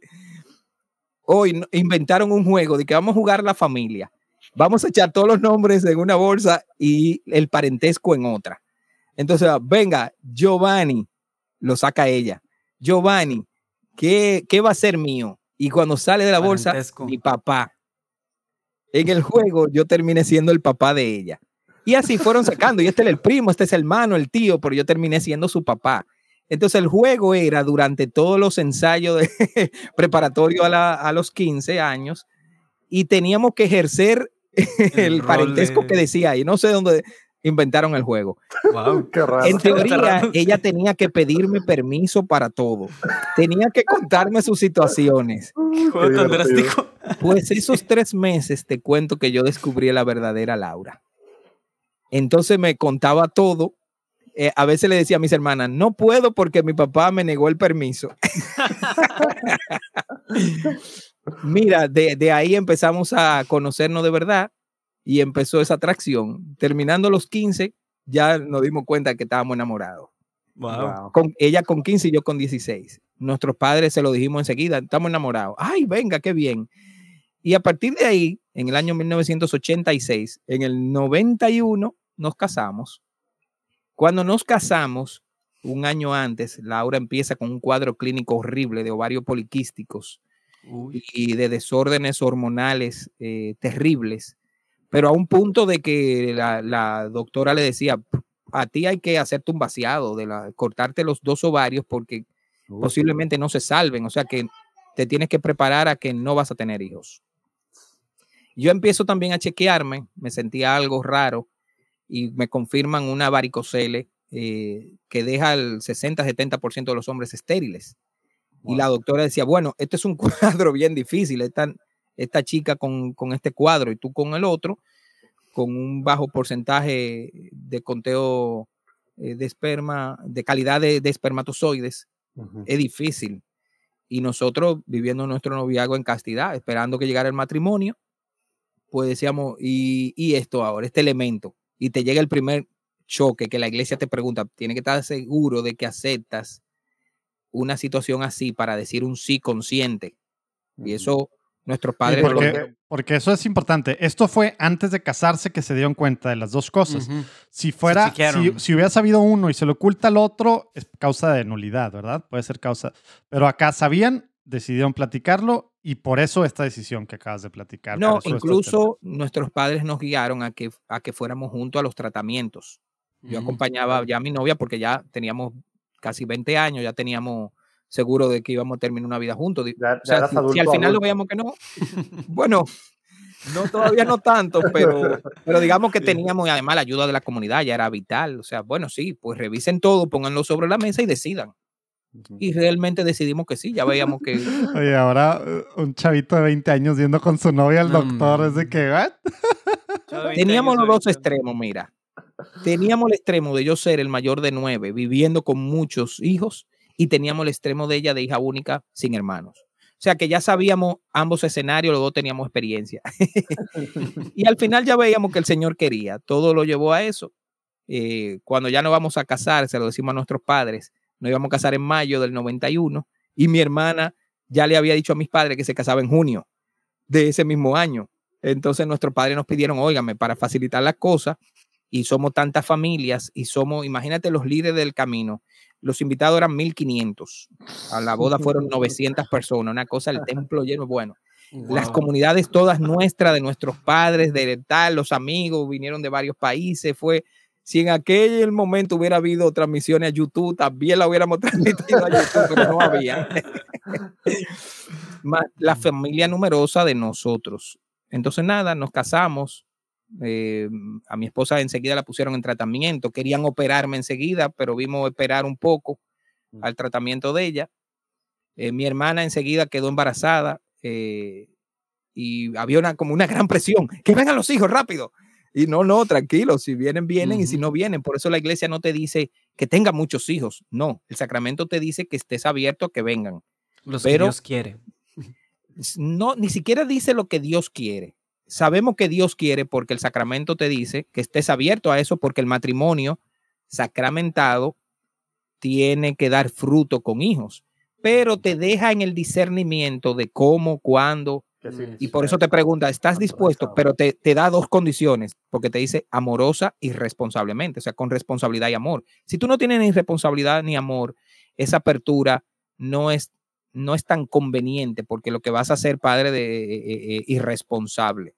Y no es fácil ejercer tanto la responsabilidad como el amor, pero la Mm. iglesia nos lo explica. Ahora, te da el poder con el sacramento, que eso podemos entrar más tarde uno no lo, digamos que no lo reconoce ni entiende esas palabritas tontas o tres preguntas que te hacen en el sacramento, pero que son importantes para ejercer luego una unión humana que es fácil. La unión carnal sexual es facilísimo. Eso es, eh, ejercerla es muy, digamos que sencillo. La de, la de una unión integral completa es la difícil. Es poner todo eso en un balance y que luego funcione. Pero nosotros, bueno, vimos, al final mi esposa dijo, mira, como a los seis meses de casado, vamos a dejar todas las presiones, vamos a dejar eh, estos tratamientos y si Dios quiere, tenemos y si no, no. Y la sorpresa es que cerca del año de casado vino el primer embarazo, fruto de ese tratamiento, fruto de que mm, nos enseñaron el método Billings para saber en qué momento era el más adecuado, eh, ponernos en las manos de Dios, en la oración y de, de mucha gente rezando para que si se podía dar, pues darlo en manos de los médicos eh, católicos que nos guiaban. Y así, cuando nos dan la fecha del primer hijo, estábamos celebrando, era el no- año 92, nos dicen, nacerá el 12 de octubre de 1992. ¡Wow! El quinto centenario. El Papa Juan Pablo II estaba aquí, República Dominicana, y el niño no nació el 12. Mm, Por una situación de hormonal de mi esposa, ni le llegaron los dolores, llegaron las 40 semanas, casi 41, y el niño no nacía. Así que se decidieron, oye, este chico hay que sacarlo, pero la doctora decía, ustedes lo del camino tienen muchos hijos, si te hago una cesárea, ya sabes que las demás serán cesáreas. Me gustaría que lo tengas de manera natural. Al no llegarle, ya ver que era eh, drástico sacarlo, ella le dijo, bueno, pero no te voy a hacer una cesárea muy estética, porque si te la hago así, no te puedo hacer otra si quieren tener más hijos. Entonces, nada, nos fuimos a emergencia, sale el niño el día 18, día de San Lucas, pero como el Papa se acababa de marchar hacía un par de días, le pusimos Juan Pablo, en honor a Juan Pablo II, y nació nuestro primer hijo. Pensando nosotros ya nos dio el regalo y quizás no tengamos más porque haya que sacar, estirparle los ovarios a Laura y tal, y la varicocele. Y decidimos no darle mucha mente a eso. Y después vino el segundo. En eso surgió un gran quiste a mi esposa, la tienen que operar por un enorme quiste, un- uno de los ovarios, y la doctora del camino también, y además nosotros éramos sus guías en la fe, sus catequistas.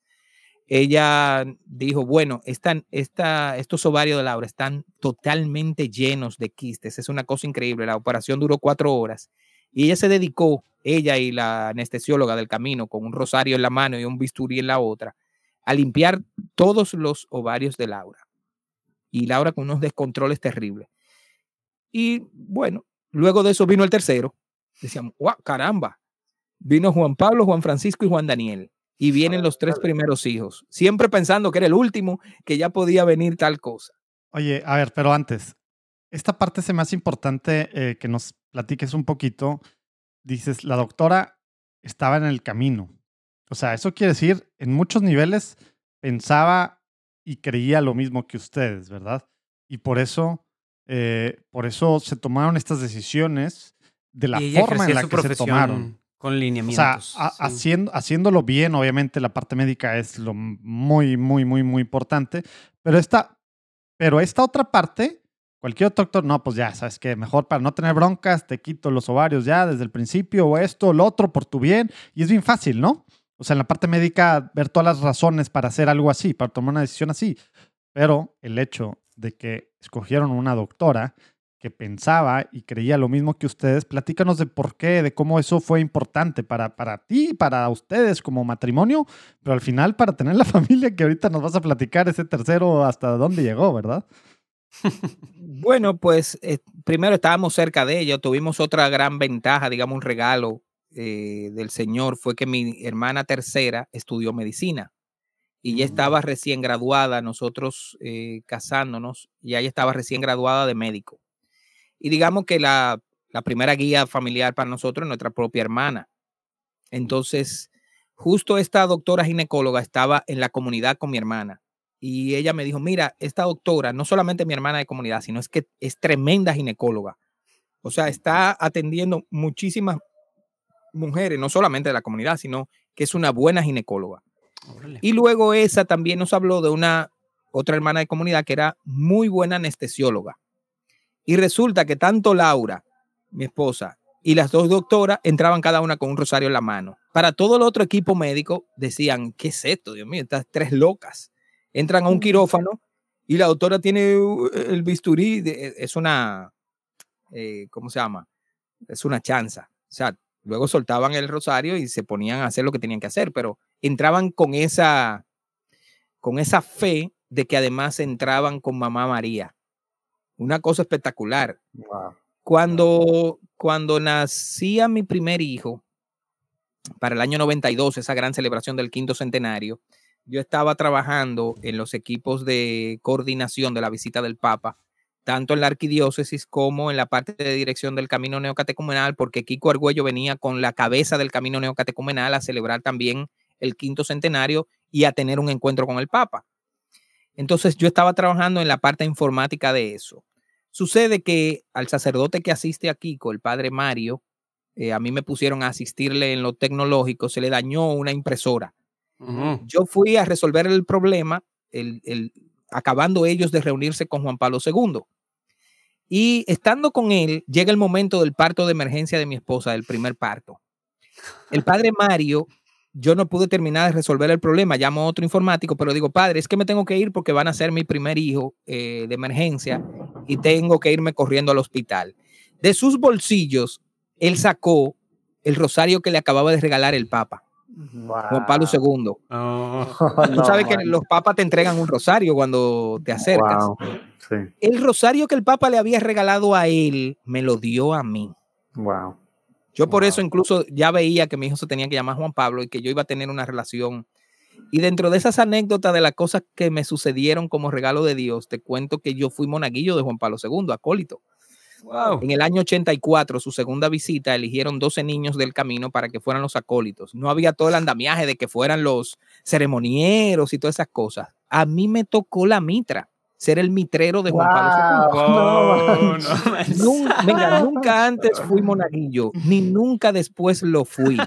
Solo he sido monaguillo una vez en mi vida y fui mitra de Juan Pablo II.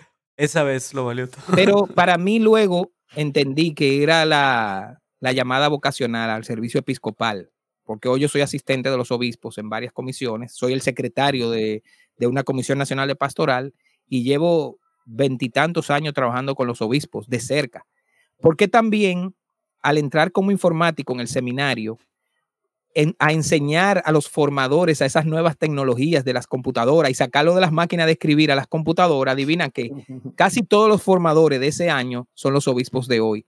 Nos hicimos amigos personales, yo compartí tantas horas con ellos enseñándole cosas que cuando decidieron que necesitaban a alguien y me vieron a mí, este es el chico que nos enseñó todo, venga. Entonces, bueno, tengo una relación muy estrecha también personal y de amistad con, con ellos. Entonces, todas esas cosas eh, me llevaron a, a, eso. Cuando él me entrega ese rosario de Juan Pablo II, fue maravilloso. Yo corriendo fui al hospital y se lo puse en la mano a Laura. Toma, llévate el rosario de Juan Pablo II. Ya tú sabes, cuando la doctora se enteraron que ese rosario acababa de salir de la mano del Papa, estaban súper emocionadas. Eso no lo ven los médicos ni lo entiende nadie, pero nosotros sí que entendíamos el valor que eso tenía. Pues te cuento que ese rosario, y no te voy a decir cuántas veces ha salido en la mano de ella a cada cirugía y cada parto. Ese rosario solo sale a eso. Ah, y lo conservamos con mucho cariño, porque además vino de, de los iniciadores del camino, para nosotros muy importante. Es como decirle que, qué sé yo, a lo del Opus Dei sobre, sobre uh, algo que salió de la mano de San José María Escribá. Eh, y así, de cada movimiento le damos mucho valor a los fundadores y gracias a Dios el camino todavía tiene sus fundadores vivos. Oye, por cierto, perdón que, que eso, pero acaba de estar muy enfermo Kiko, Kiko Argüello. ¿Ya está bien? COVID, ya está bien. Ah, ya le vimos esta semana en un video. Fue ah, a visitar la tumba de Carmen y al lado de la de Carmen está la de él en el Seminario Redentor y Mate de Madrid. Así ah, que fue a ver su tumba, pero a favor su tumba. ¡Wow! ¡Qué increíble! No, fue a visitarla, pero, pero al visitar a Carmen está viendo que ahí está la de él también. Ahí va a estar la de él, wow. El padre Mario Pesi es un santo, óyeme, es un amante de la, del magisterio de la iglesia. De hecho, cada año en un retiro anual que hacemos, él se dedica a mostrarnos la belleza del magisterio. Toma una encíclica, toma lo que los papas han hecho nosotros el camino tuvo una muy buena relación y empuje con Pablo VI y desde ahí todos los papas y Benedicto XVI se encargó de que hiciéramos los estatutos que no lo teníamos. Y gracias a ah, él pues tenemos unos estatutos que a la desaparición física de Kiko ya pues porque el Papa Benedicto decía no se puede quedar esto a la mente del Kiko que se vaya. Esto es un don de la iglesia y tiene que funcionar como todo así que nos metimos en un proceso de ocho años estatutarios que ya tiene todas las aprobaciones de, los, de las propuestas que el camino hizo, incluyendo la manera en la que hacemos la misa, porque eso está en Concilio Vaticano II. El cambio de la, del templo, poner altares un poco más grandes para que fuera una mesa, eh, la vida comunitaria, etcétera, y que se pudiera comulgar con las dos especies como lo hacemos, y también con pan ácimo. Entonces, pues lo hacemos como, como esa guía, pero eso, eso es al margen. Eso si tú quieres hacemos un día un encuentro con lo del camino que te puedo ir contando. Estaría, bruto. Mira, este es tres hijos entonces. Esos tres hijos vinieron y ya nosotros empezamos a vivir entre los 20 y 30 años. Cuando teníamos casi 26 años, por ahí ya teníamos tres hijos. Era una cosa, wow, esto parece que van a seguir la línea de los padres. ¿Cuántos años tienes, Luis Diego? Yo tengo 27 y no tengo ningún hijo. Pero bueno, puedo compensar en tiempos, ahí me tendré que poner las Llegan, llegan, llegan. Pero nosotros, fíjate, como, no eran planificados, pensábamos que no, no sabíamos. Eh, era muy buscado. La doctora siempre nos decía, uy, eh, qué bien, pero eso es suerte, eso no se sabe, quizás ya este sea el último. Y el médico me decía a mí, vamos a operarte de varicocele, porque así quizá puede tener otro hijo, venga que el segundo doctor, tuvo el segundo. Bueno, sí, pero vamos a operarte por si acaso. Venga, el doctor, que vino el tercero. Ya el doctor dejó de decirme que tenía que operar.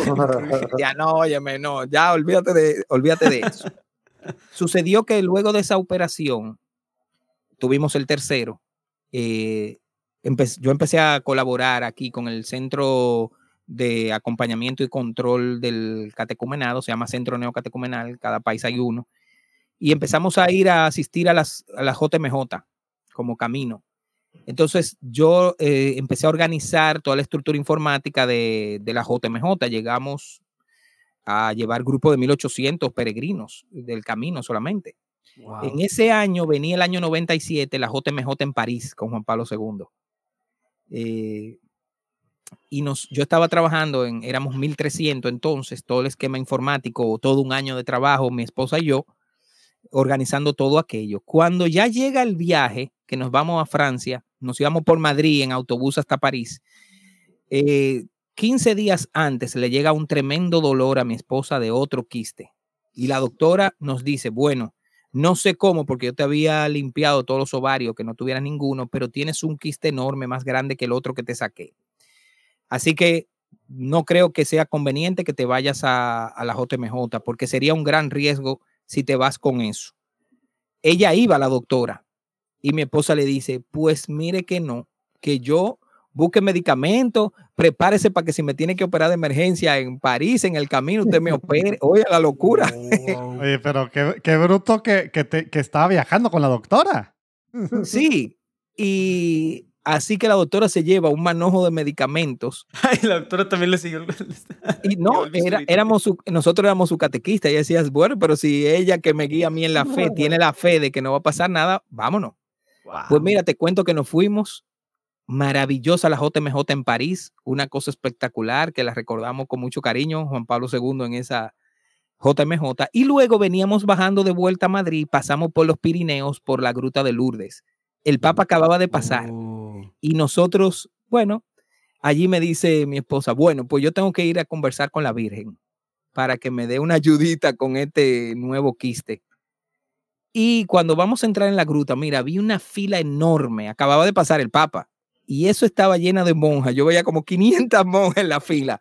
Todas las cabecitas así de las monjas decían, uff, en esa fila no, no entro yo, no. Yo voy a hablar con ella desde aquí. Pero Laura me dice, yo voy a entrar. Y se abre paso y llega a la gruta delante de la Virgen. Y ahí ellas dos, no sé qué negociaron, pero ella luego me cuenta que lo que le pidió a la Virgen fue que le ayudara a entrar en la nueva cirugía, enseguida llegáramos, y que como teníamos tres chicos, que si iba a ser la última, porque ya con este quiste le estirparan los ovarios, porque le regalaron, nos regalaron una niña para tener una niña. Y que ella, si eso podía ser, le iba a poner el nombre de Lourdes. Mariam de Lourdes porque nos, nos, habían en ese viaje habla, hablado mucho de la Virgen y nos habían hablado también unas catequesis de, de todo el, el, esquema y nombre arameo y de la cultura judía y de dónde venía María en su cultura judía y por eso ya se le metió en la cabeza Mariam. Pues nada, volvimos del viaje. Al mes de regresar, yo le digo a ella, ya deje esos medicamentos, vamos de la doctora, hay que enfrentar la operación, o sea, vamos a, a marcharle. Dice ella, pero yo nunca me bebí los medicamentos, nunca me volvió a doler. ¡Wow! Cuando vamos y la doctora la revisa, dice, aquí no hay quiste. Hace la sonografía rápidamente, no había quiste. La Virgen hizo su trabajo en menos de un mes. Laura no tenía quiste. Y al mes quedó embarazada de Mariam de Lourdes, nuestra cuarta hija. Wow. Ella le compró una medallita de Lourdes y la guardó hasta sus 15 años. Y lo sacó en la fiesta y dijo, esta medalla la compré porque tú eres un regalo de la Virgen de Lourdes y vino nuestra cuarta hija. Pues para no cansarte el cuento, a partir de ahí, que Laura era totalmente, y esto se lo cuento a las que son, este, que tienen problemas de ovarios poliquísticos, de inestabilidad en sus periodos, que se pongan en manos de buenos médicos, porque se puede trabajar. Aquí no fue solamente que hubo un milagro, sino un buen trabajo médico científico Mm. eh, de acompañamiento para que eso se regularizara pero lo que no lograron con la ciencia lo logró la fe, no sé. Y a partir de ahí, mi esposa fue eh, ya eh, estable. Le llegaron periodos estables y a partir de ahí nunca más ni importó ni eso, ni la varicocele. Y a partir de ahí llegó Laura Raquel, la sexta, Clara Isabel, digo la, eh, la quinta, Clara Isabel la sexta, Juan Agustín el séptimo, Eva Guadalupe la octava y Juan Diego el noveno. Y te Diego. cuento que la. Virgen volvió a incidir. Fuimos a la, J- a la Jornada Mundial de la Familia en México 2009, junto con María. Visión y mi compadre. Rafa. ¿Qué compadre? Ay, ¿Qué Dios compadre? mío, ay, Dios mío. Rafa Piña. Saludos, Rafa. Rafa Piña estuvo aquí con Giovanni de parte de María Visión a hacer unas grabaciones del lugar de las primeras de la primera misa y los primeros bautismos, que por cierto, ahora en este año celebramos los 500 años de los primeros bautismos en América, aquí en República Dominicana. Pues Rafa vino a hacer unos reportajes sobre eso y ahí nos conocimos. Y luego ahí mismo venía el Encuentro Mundial de las Familias. A los pocos meses yo me fui a México a hacer la cobertura de prensa. Ya yo trabajaba en los medios de comunicación de la arquidiócesis. Y cuando terminamos todo el trabajo de prensa, nos íbamos para Guadalajara a compartir ahí eh, con María Visión. Y, ay Dios mío, un viaje inolvidable. México para mí es mi segundo, mi segundo país. Eh, cuando nosotros estamos ya terminando el trabajo, vamos a la Basílica de Guadalupe a rezarle a la Virgen y mi esposa está ahí mirando hacia la Virgen y me dice, creo que la Virgen nos está pidiendo una niña porque me llega, me llega a mis oídos un nombre, Eva Guadalupe, Eva Guadalupe, Eva Guadalupe. Oye, pues ya lanzamos el podcast Conócete en el espejo de Sheila Morataya, que vive en Austin, Texas, pero es salvadoreña, que es una, pues bueno, escritora, ha escrito varios libros y aparte estaba Telemundo, Univisión, hacía pues cosas ahí, era, era aparte coach de modelos, guiaba modelos en, pues en todo el mundo ahí desde muy chicas y de eso nos platicó mucho en, en la plática que tuvimos con ella el año pasado aquí mismo. Y ahora, bueno, lleva un rato también siendo conocida como la coach del pueblo.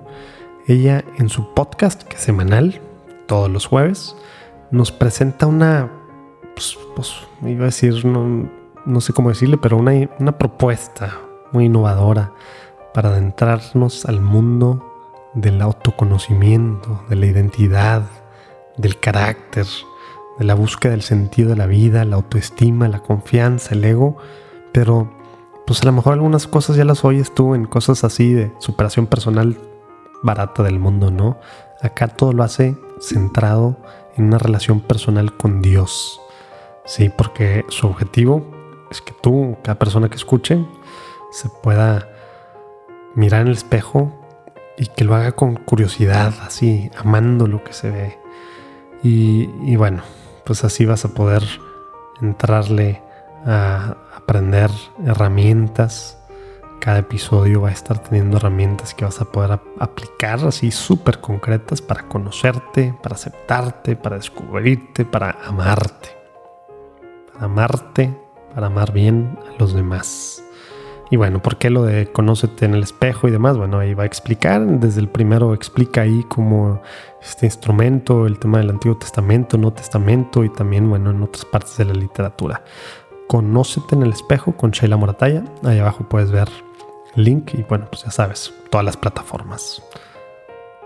Regresamos a la platicada con Giovanni ella le había pedido a la Virgen que ya cercano a los 40 años, si nos iba a dar un hijo, pues que sería antes de los 40, porque todas, oigan esto, a partir del primer parto, todos los partos fueron cesáreas, son cesáreas, los nueve.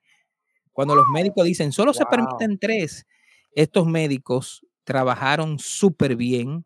Wow. Eh, la parte de cirugía fue de primera. Esa doctora le hizo a Laura los siete primeros, los siete primeros partos hasta que ella se retiró, ya no tenía las manos adecuadas para hacer la cirugía. Y cuando nos dijo, bueno, miren, ya yo no puedo seguir, si van a tener otro hijo, tienen que buscar otro cirujano y otro ginecólogo. Yo puedo acompañar, pero si quieren, yo tengo uno. Pero veíamos que teníamos que buscar un creyente. Así que buscamos otro ginecólogo de otra parroquia para que siguieran en, a partir de ahí, que no sabíamos si venían más, porque siempre nos decían que era el último y mira cómo vinieron los nueve. Eh, cuando estamos ahí en México, que Laura recibe ese mensaje de parte de la Virgen de Guadalupe, eh, por ese pedido de que ya la ayudara a entrar en su octava cesárea más, más una cirugía, más dos pérdidas, habíamos tenido dos pérdidas ya, o sea que fueron 11 embarazos, pues era difícil, lógicamente, humanamente, eh, no es que sea tan fácil, un parto, aunque sea normal, o una cesárea, para la mujer es doloroso. Para nosotros es muy fácil los hombres, ay, la paternidad, qué buen padre, pero a nosotros por ser padre no tienen que rajarnos la panza, a una mujer sí. Y también parirlos no es fácil, luego amamantarlos no es fácil.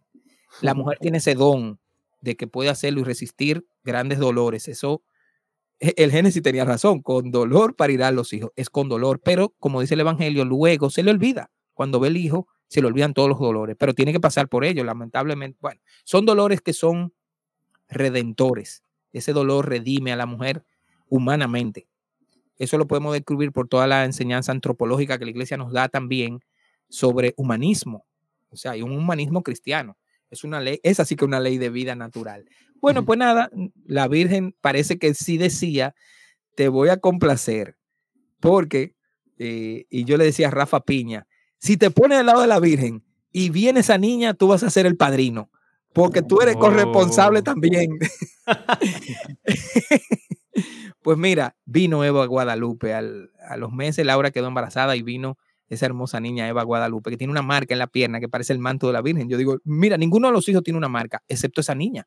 Tiene una marca eh, crema en su pierna, que para mí es una marca del manto.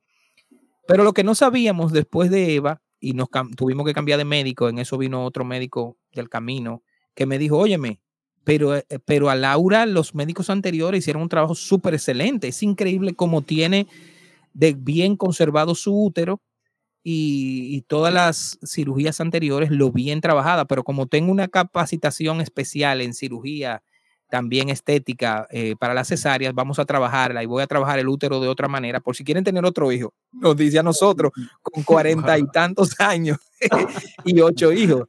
se está volviendo totalmente loco. O sea, no, a mí en manos mías, con lo que yo sé, pueden tener 15 hijos, que yo le hago todas las cesáreas.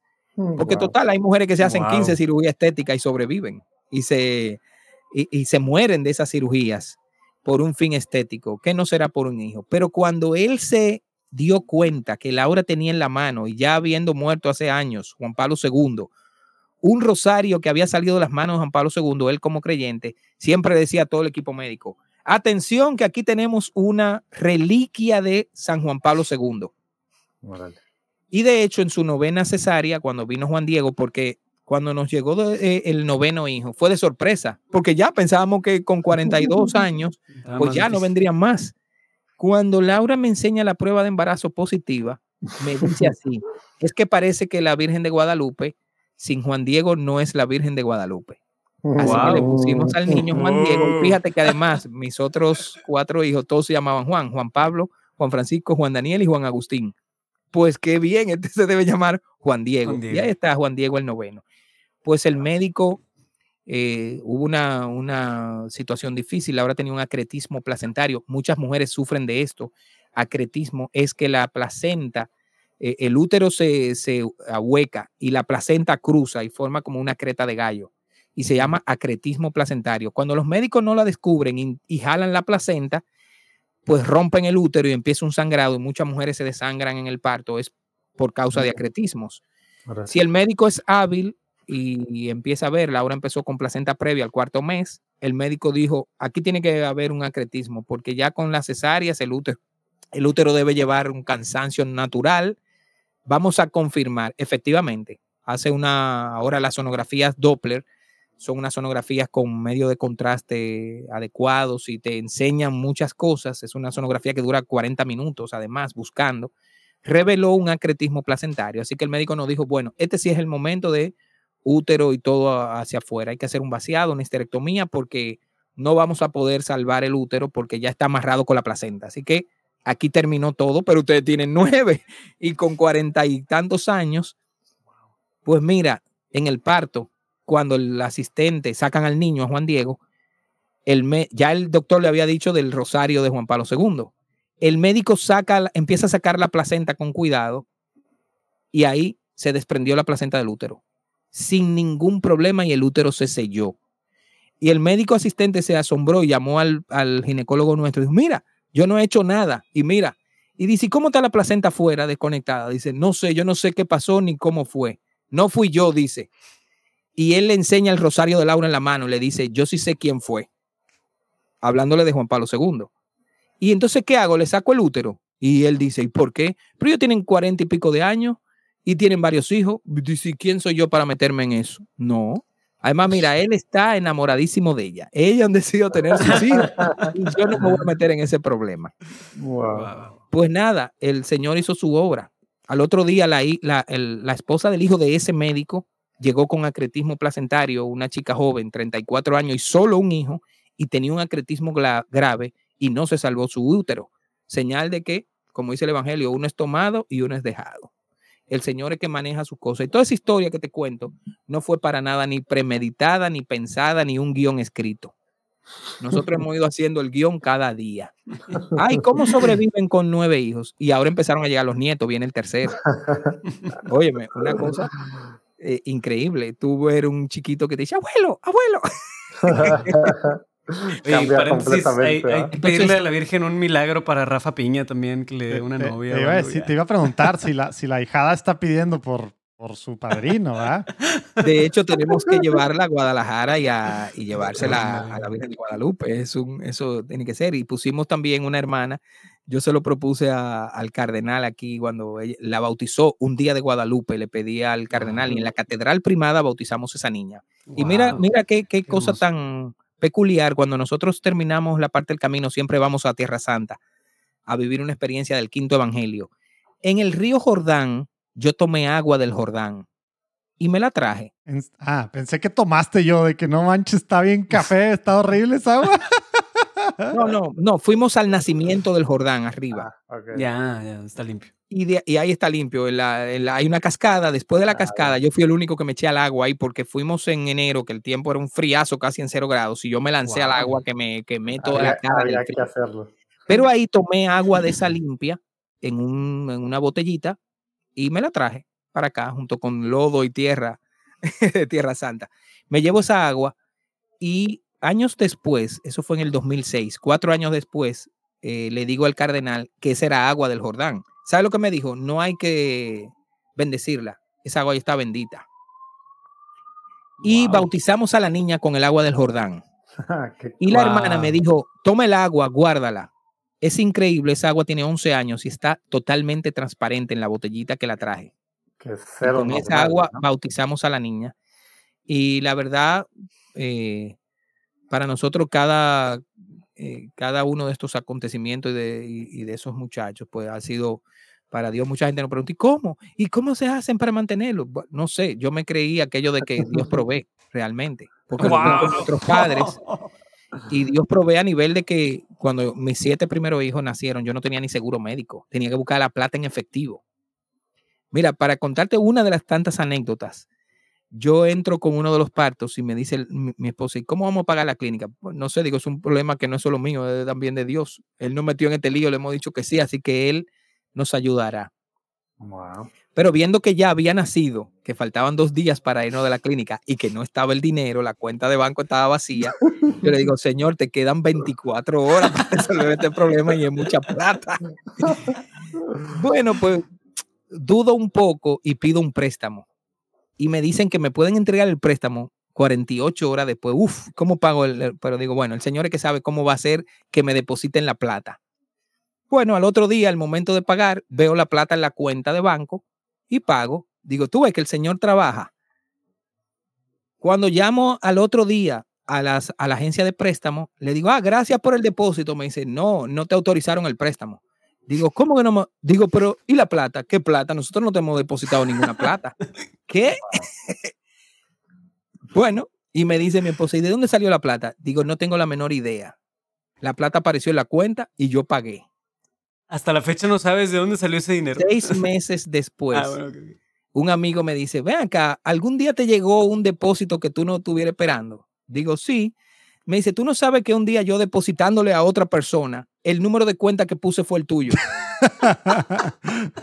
wow. Él me contrataba para unos trabajos. Eh, yo soy fotógrafo y, y, tengo, hago fotografía y video con drones también. Y él me contrataba como fotógrafo de drones y me dijo, bueno, pues quédate con la plata, que yo ya asúmelo como un pago adelantado a uno de esos trabajos que haremos. Pues así el Señor lo hizo. Yo no sé, pero hizo que alguien se equivocara en unos números, en un teclado, y me resolvió el problema con toda esa plata. Y yo pagué.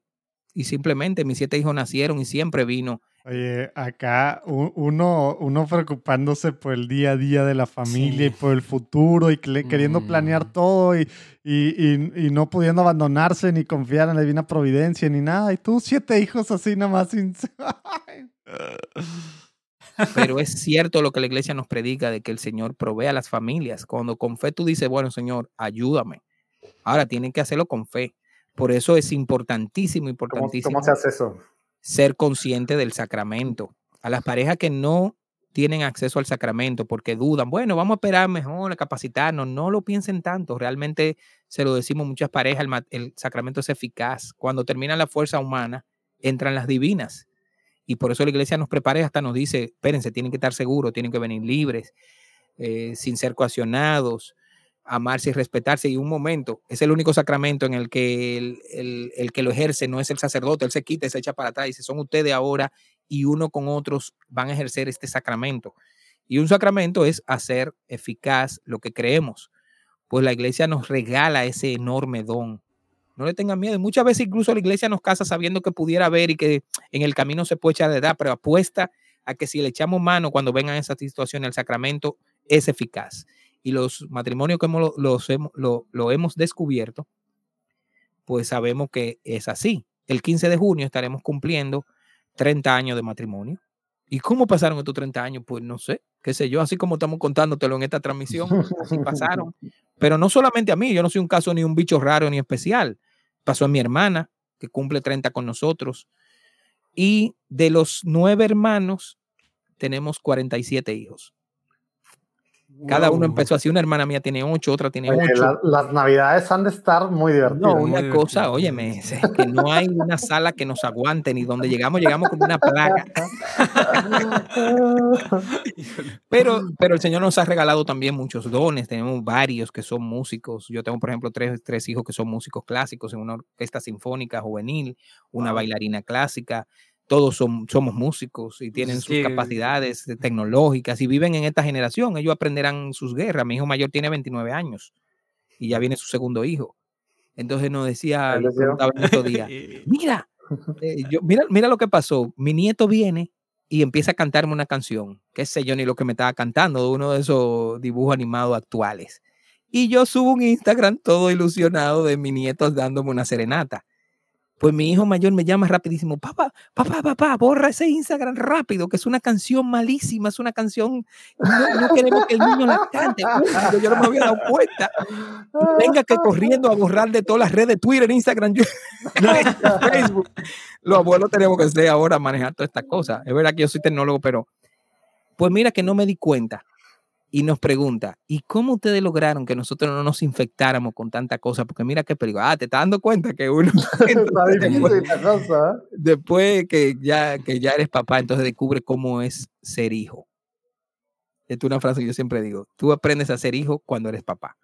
Ahí que sabes lo que es ser hijo, porque antes no lo ves. Entonces, bueno, qué bueno que esa ley de vida natural todavía existe, tenemos que defenderla sobre las imposiciones que nos quieren hacer para cambiar esos modelos naturales que funcionaban, funcionan. No funcionaban, no, funcionaron y funcionan. Por eso para nosotros lo que estamos aquí en comunicación, en pastoral familiar y todo, es eh, una guerra que estamos luchando, República Dominicana, dentro de los cuatro o cinco países que quedan con el aborto totalmente cerrado, somos nosotros, porque los grupos cristianos unidos a las iglesias evangélicas aquí trabajamos que la constitución por fuerza política, o sea, política de la buena, la política es, un, es el servicio al pueblo a través de estos esquemas legales y por qué no, tenemos que entrar ahí, a dignificarla también, como entramos en todas las ciencias, como hay que entrar en la ecología, que yo también he entrado para dignificar con la fe una ciencia que conserva y, y el cuidado está en Génesis 2.15. El Señor dice, mira, ahí está la creación, lábrala y cuídala, dice, y cuídala. Ok, ah, úsala, labrándola para que comas, pero cuídala, no la dañes. Entonces, pues también esa área tenemos que dignificarla. Entonces, nosotros estamos echando esta guerra contra la vida, pero es una guerra que no es solo contra la vida humana, es contra la familia y contra el matrimonio. Antes que llegara ese mal, eh, ese mal destructible de la vida humana a través de aborto y, y- y de la eutanasia, primero vino el divorcio. Después El divorcio, claro. Que ya no necesitas estar con un hombre para toda la vida ni con una mujer. No, libérate de eso. Entonces, óyeme, ¿cómo que libérate de eso? Cuando una pareja trabaja por una relación para que sea estable, bien, pero tienes que aceptar que tienes que poner tu decisión, ah, eh, eh, primero la del otro sobre la tuya, y eso nosotros lo llamamos perdón. Te tiene que, tiene que decirle al otro, yo me equivoqué, tú tienes razón. Pero eso eh, la sociedad vende que es, eh, un, es un mal, es un engaño, y no es así. Por eso los padres nos enseñan a los niños a pedirse perdón. Pídanse perdón. De chiquitos nos amarraban con una sábana a lo que nos peleábamos por dos horas, abrazados dos horas, para que aprendan a no pelearse. ¿Literal? Wow. Oye, a- ahorita está- estarían hablándole a, a- hasta a protección infantil o a la Comisión de Derechos Humanos. Qué locura. Pero eran gestos que te, ense- te enseñaban para que se te quedaran esas imágenes. Eh, pero las madres negocian. Fíjate que eh, Rebeca negoció lo de Saúl y Jacob. Ella tuvo que ver en la elección. Entonces, nada, es importante no, no, ¿cómo se llama? No tan solo desprestigiarla, sino eh, no tomar en cuenta esa, sa- esa sabiduría social, familiar que las tradiciones nos regalaron y que generaban eh, familias estables. De hecho, casi todas las constituciones, la dominicana lo tiene, en nuestro artículo 55 dice que el fundamento de la sociedad es la familia. Si es fundamento, es que una casa tú no la construyes sin una base. Si tú no creas unos cimientos en cemento y varilla fuertes, la casa se cae. Pues decir en un texto legal constitucional que la familia, y además aquí también otra cosa que logramos es que el matrimonio es entre hombre y mujer, no tiene apertura a un matrimonio. Eh, te iba a decir, porque la, la nuestra también dice eso. Sí, pero, Pero- pero lograron con los- estrategias legales Exacto. alterarlo. Aquí estamos la lucha demostrando O sea, dice, dice lo primero, de la base, pero el matrimonio ya queda en una cosa. Que Ah, mira, ah, que mira, no que es sí, que no respetemos los derechos que personas homosexuales tienen. Se confunden en que la guerra que nosotros lucha- luchamos es contra esas personas. Y de hecho, el propio catecismo te dice a personas con atracciones del mismo sexo, yo la tengo que querer como un hermano igual. Pero los pecados que se derivan de esas actitudes tienen eh, un peso negativo sobre ellas, como los pecados que se derivan también de no ejercer la castidad en el matrimonio o en la soltería. O sea, también a los casados nos dicen, si eres infiel, vas a tener una consecuencia, no lo seas. A los solteros, vivan en la castidad. A los homosexuales, vivan en la castidad. O sea, que se lo pedimos a todos, la fe nos lo pide Sí, a todos, no solo a los homosexuales. O sea, esto es un tema que, que para desarrollarlo hay que ver también toda la antropología que, que nosotros sabemos que, que tenemos en la iglesia. Pero esa batalla empieza, decía, por el divorcio. Cuando ya un hombre se divorcia y hay unos hijos por el medio, óyeme, es terrible, yo lo estoy viendo en muchos casos. Y luego se casan con otro y con otro, y hay parejas que tienen tres hijos de tres matrimonios. No te imaginas lo difícil en términos de, de comportamiento humano, en, en- los aspectos psicológicos de estos niños, lo difícil que le es mantener una, una estabilidad emocional, dividiéndose entre varios padres, en que tengo que verlo y ya no verlo, en que lo veo si quiero que la pareja quiere que lo vea, en que la pareja le habla mal al hijo de su padre biológico, a unas nuevas paternidades no biológicas. Estamos jugando con fuego. Y, y los gobiernos y los grupos eh, eh, globalistas venden la idea de que eso no tiene consecuencias y esa es la gran mentira. Sí tiene consecuencias. Por eso hoy estamos enfrentados con situaciones de descontroles sociales que decimos, ¿de dónde salió eso? Pues nosotros se lo decimos de dónde salió. De haber vendido que el divorcio no era nada, de haber vendido que el aborto no era nada, de haber vendido que la eutanasia no era nada, que tener hijos a lo loco tampoco era nada. Por eso la iglesia nos pide responsabilidad y amor y es sabia. Y nada, pues nosotros lo que creemos que debe seguir haciendo así, seremos un resto loco. Y Rafa le preguntaba a mi papá en una entrevista, don Wilfredo, ¿y cómo ganaremos esta batalla? Y él le respondió, si quiere pregúntaselo a Rafa, dice, a muchachazo limpio. Oh. ¿Por qué el mundo no quiere tener hijos? Pues allá ellos, los cristianos tendremos hijos. Y en la próxima generación, cuando ya no haya hijos de ellos, nuestros hijos gobernarán el mundo. Entonces, porque no tengan, nosotros lo tenemos. Yo tengo los dos hijos que ellos dicen que toda pareja tiene que tener, y de siete parejas infértiles, amigos míos, que no tienen, yo lo tuve por ellos. Así que tengo la cuota, cumplí la cuota de algunos. Pero realmente, fíjate, China acaba de abrir, hace dos semanas se anunció que China se abría a que las parejas pudieran tener tres hijos. ¿Por qué? Porque estaban en su índice por debajo. España hace tiempo que está por debajo y tiene una situación tétrica porque la comunidad musulmana que tiene ocho hijos por pareja mínimo contra los españoles que no tienen y hoy los jóvenes españoles no quieren ni casarse. Mira que le dan dos mil euros si se casan y ni así se casan. Y mucho menos pensar en hijos. Bueno, pues ahora los españoles en 25, 30 años ya no serán los españolitos que hablan con la Z, serán marroquíes y serán musulmanes que les imponen otra nueva cultura. Cuando tú no tienes mínimos dos puntos hijos en la sociedad, si tú tienes 5 millones de habitantes, por poner los 10 que tenemos en República Dominicana, somos 10. 5 millones de mujeres y 5 millones de hombres solo tienen 2 millones y medio de hijos si tienen uno. Quiere decir que no llegaremos, no mantendremos los 10 millones, sino que solamente tendremos 2.5. Bajará de 10 a 2.5, por lo que rápidamente habría que tener 4. Pero como no lo tuvieron, tú no fabricas un hijo en dos o tres semanas, ni en un año por un plan gubernamental. Tienes que esperar que esté listo para la sociedad en 20 años. Y si ya no tomaste la decisión ahora, los 20 años que te esperan son los que está viviendo España, que el porcentaje más alto de españoles son los viejos. Pero los gobiernos cada vez se ven con menos plata para mantenerlos porque como son menos los jóvenes los que cotizan y tienen el dinero, ahora tienen un tremendo problema. Entonces, China, ¿qué hace rápidamente? Antes de perder esa hegemonía y que le vengan los años, abre, abre al hijo. Pero en China, abortar un hijo es si la mujer está embarazada y tiene una gripe que puede generar un hijo enfermo, China lo aborta enseguida. Ni siquiera le pregunta a la pareja, lo manda a abortar. Porque el gobierno chino controla todo eso. Y fíjate que ahora les manda a tener hijos. Pues vaya problema si los jóvenes chinos ahora no quieren tener hijos.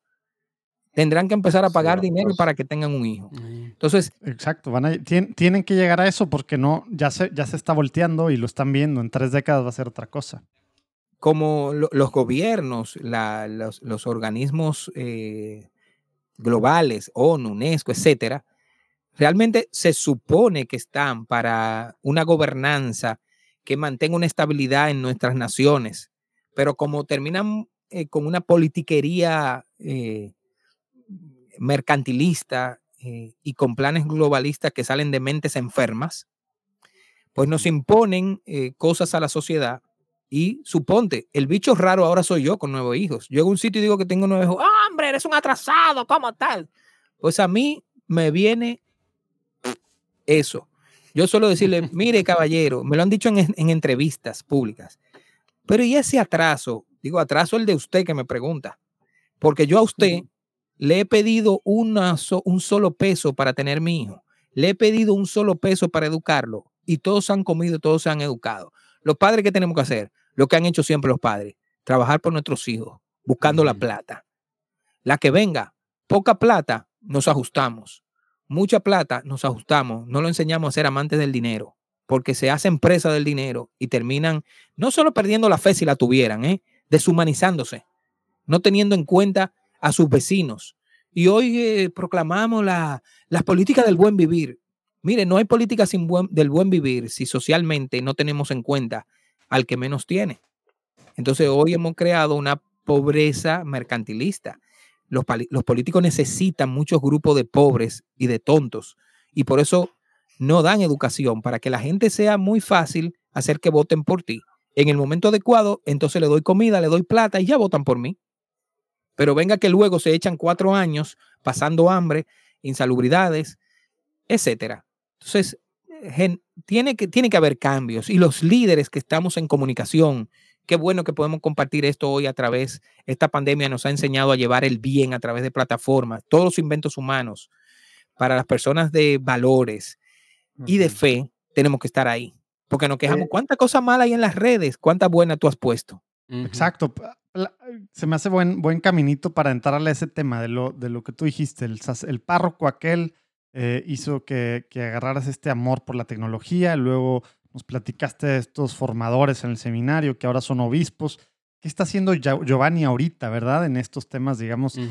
pues tecnología, ¿verdad? Que, que tecnología a veces pensamos en estas grandes cosas locas, pero esto es tecnología, ¿verdad? Y, y esto es en la que, como tú dices, a través de, bueno, los medios de comunicaciones, sobre todo este último año y medio, ya ni sé ni cuánto llevamos, pero, pero pues bueno, la iglesia está poniéndose un poquito más, no tan atrasados como estábamos antes. Platícanos un poquito lo que estás haciendo allá en, en República Dominicana, con las diferentes cosas que estás haciendo tú en tecnología. Mira, yo en, en mi carrera de informática vi que el aspecto de comunicación era como la vía que quería irme. Yo tuve varios años trabajando haciendo sistemas eh, comerciales de facturación y esas cosas, pero eso como que no me llenaba.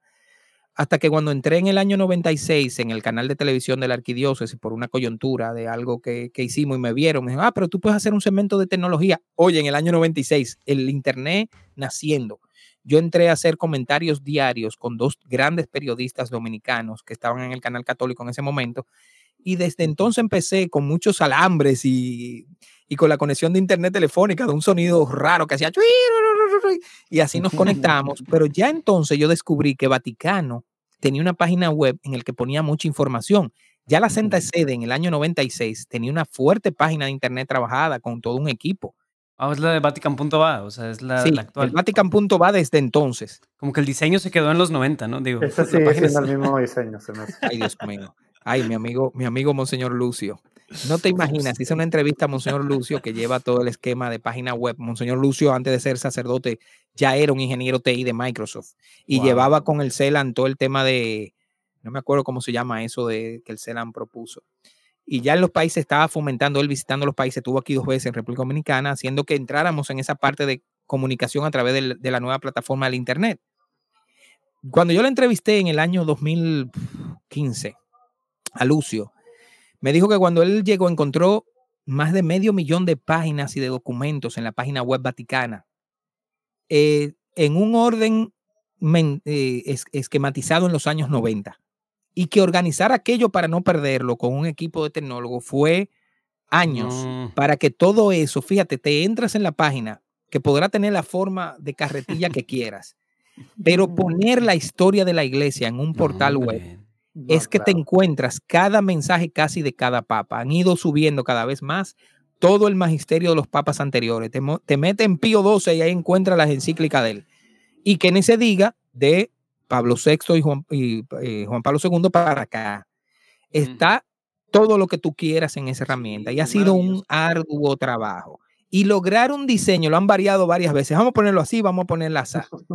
Pero es ágil, entra así, es ágil y es un modelo. Y fíjate que cuando la radio la inventan, quien primero enciende una radio con el fundador de la radio es Radio Vaticana, dándonos eh, la iglesia eh, las pautas de cómo teníamos que entrar. Bueno, pues mucha gente tenía miedo de entrar en los medios de comunicación. Yo entré con sin pensarlo mucho, sin saber, sin haber tenido una capacitación de medios de comunicación, pero estos dos periodistas eran de los mejores del país. Fue, fue mi escuela. Yo estar dos años con ellos todos los días analizando noticias y haciendo eso. Pero sucedió algo muy jocoso. Yo trabajaba como informático en un parque acuático de conservación submarina, un acuario nacional, donde estaban todos los peces y la muestra de todas las especies. Yo tenía mucho miedo por un encuentro fortuito con una mantarraya enorme buceando con mi papá. Yo dije, mira, en ese mundo yo no me meto. Esas especies de ahí son peligrosas y eso me iba a comer. Pero mi primo entonces era el encargado de limpieza de todas las grandes peceras donde habían tiburones, tortugas y esas cosas y me metió a bucear y a limpiar las peceras por dentro. Óyeme, cuando yo descubrí el mundo ingrávido del mar, terminé yéndome con ellos a las jornadas científicas de conservación submarina de especies como ballenas, eh, manatíes, tortugas, delfines, y empecé a descubrir todo un mundo de ciencia submarina ecológica impresionante, dominicana. Yo decía, Dios mío, este, este biólogo marino estudió en Rusia, este en Estados Unidos, eh, grandes campañas de conservación de arrecifes de coral que tenemos en el trópico. Oye, me entré con pasión a eso. A nivel que le dije al encargado de deportes del canal, un amigo mío tiene una cámara submarina, déjame combinar ambas cosas. Me compré todo el equipo de buceo, me prestaron esa cámara y empecé a hacer filmaciones submarinas en la República Dominicana en el canal católico al arzobispo le encantó porque tenía dos sobrinos que eran submarinistas y me dijo, mira, me encanta ese programa, manténlo porque en el canal católico tenemos que mostrar también toda la parte de ecología y de enseñar a la gente lo que tenemos debajo del agua. E, él veía el programa y me lo decía, me encantó ese programa que, hiciste y me puso a sus sobrinos que estuvieron varias veces conmigo en el programa. Eh, a raíz de ahí me metí en el mundo de la ecología. Eh, como medio de comunicación, no estaba conectado con la iglesia, y siendo un empleado de la entidad gubernamental que llevaba adelante la, ecología eh, acuática submarina, por cierto, el día 8 de, junio es el Día Mundial de los Océanos. Órale. Tres cuartas partes del mundo es agua. Realmente hay más especies y más biodiversidad en el mundo submarino que la parte terrestre. De hecho, el, el 98% de toda el agua es salada en el planeta solo un 2% es dulce y de esa un mínimo porcentaje es potable. O sea que mm. nosotros tenemos que tener conciencia de, cómo está distribuida la naturaleza en el mundo.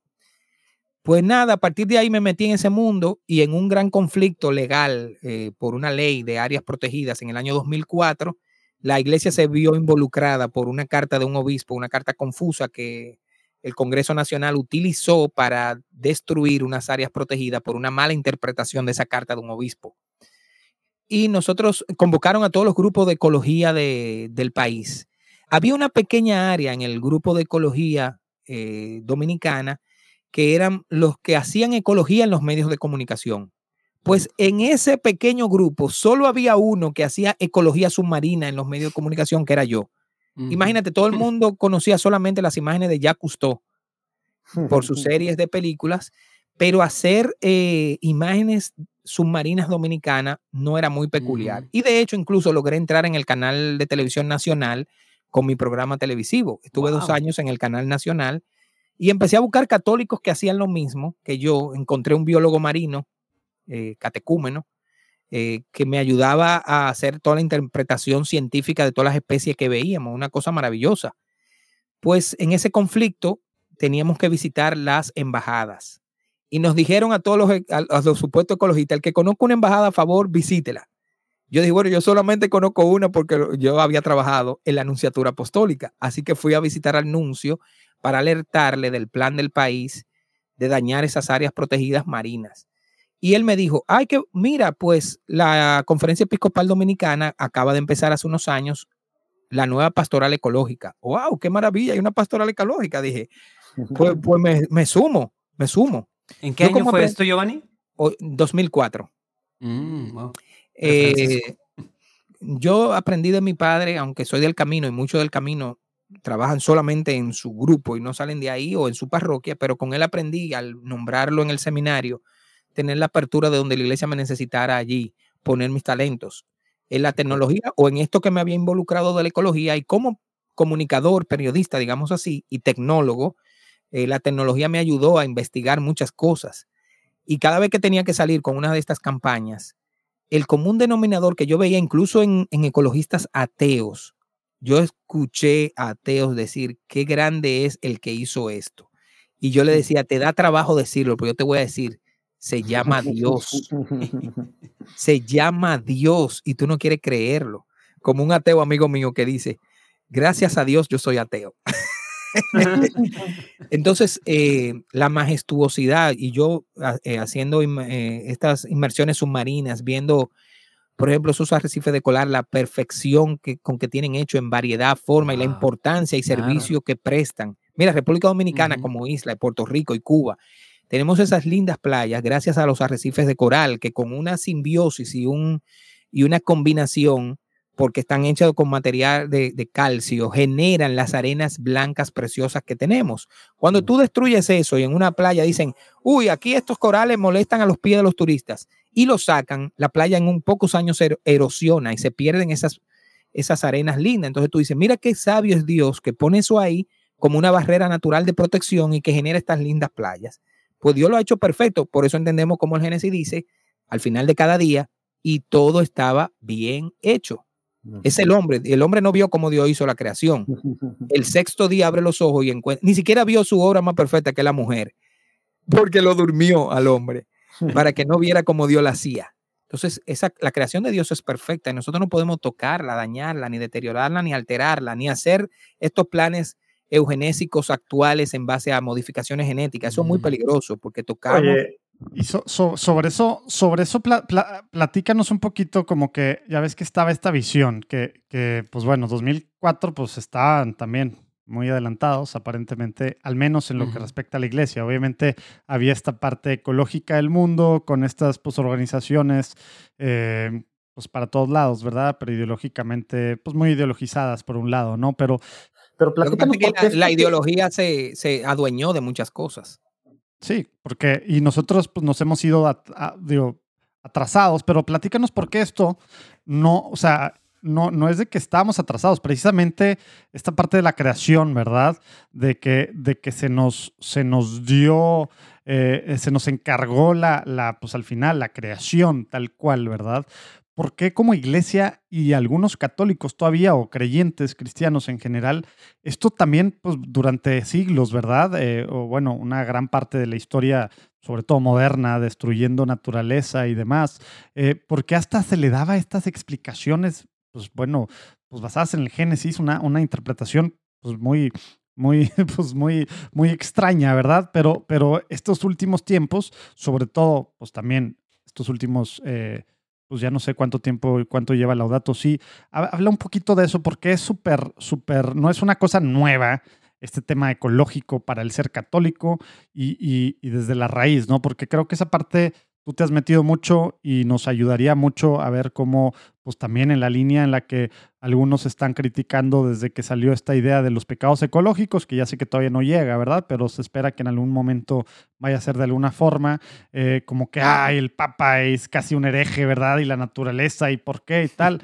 Y, y es una cosa demasiado extraña si te pones a estudiar realmente lo que es el ser hereje, hereje fue entonces Juan Pablo II Lo de pecados ecológicos no es una idea de Francisco, lo dijo Juan Pablo II en, el- en los años 90, habló de conciencia ecológica y pecados ecológicos, le estaba buscando la forma de, las, de los Wow. términos, pero te cuento que cuando veo quién es el patrono de la ecología, ah, San Francisco de Asís, qué maravilla que la iglesia nombró a San Francisco por, sus, por su himno a las criaturas. Pues no, no fue una idea de la iglesia, fue la Sociedad de Ecologistas del Mundo que le pide a Juan Pablo II que le nombre un patrono y Oh. encuentran a San Francisco de Asís.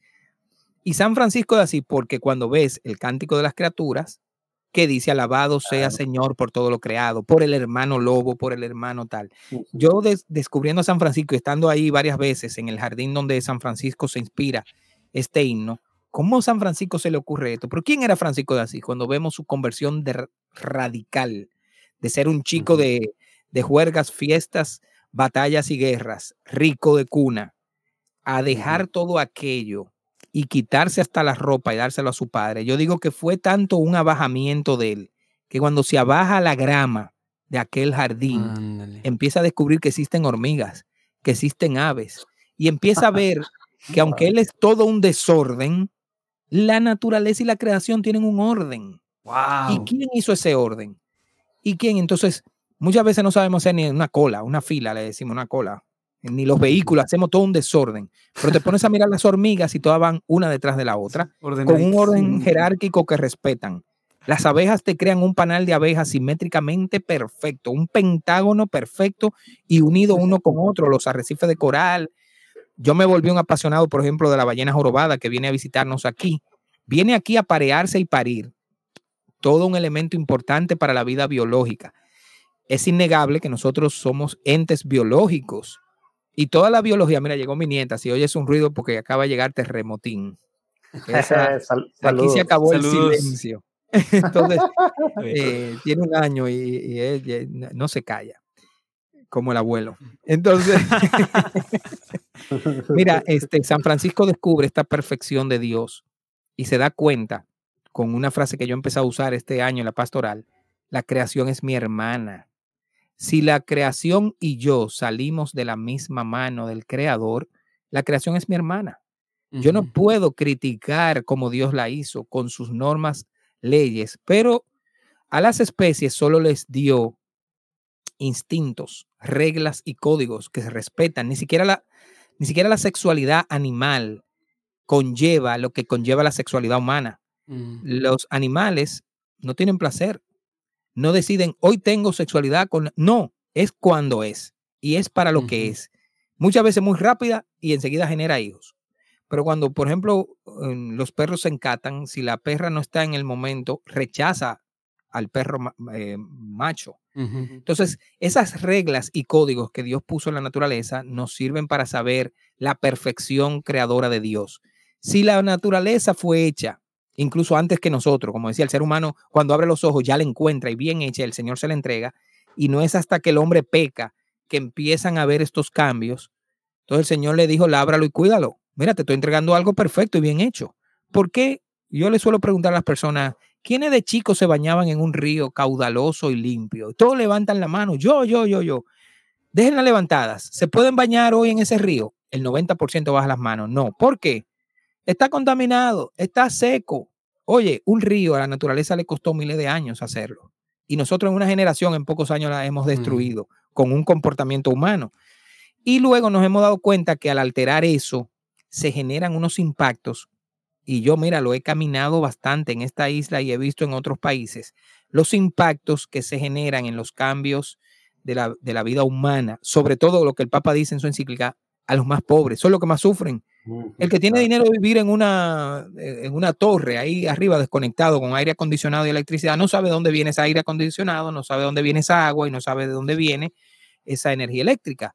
Pero yo sí que te digo muchas injusticias sociales a comunidades más pobres para que hoy tengamos energía eléctrica. Claro. Sacar oro, Wow. es muy bonito el oro, ponerlo en una vasija, pero para sa- sacar oro hay incluso que matar gente, quitándole el agua que deberíamos usar para agricultura para limpiar el oro y deteriorando los recursos de agua. Cuando no haya agua, aquí ya no te puedes beber el agua de un río. Es más, me voy más lejos. Yo le pregunto a los sacerdotes, ¿puedes tomar el agua sucia de un río y bautizar un niño con esa agua? No, Porque adivina qué, el derecho canónico dice que el agua debe ser limpia y transparente para poder bautizar.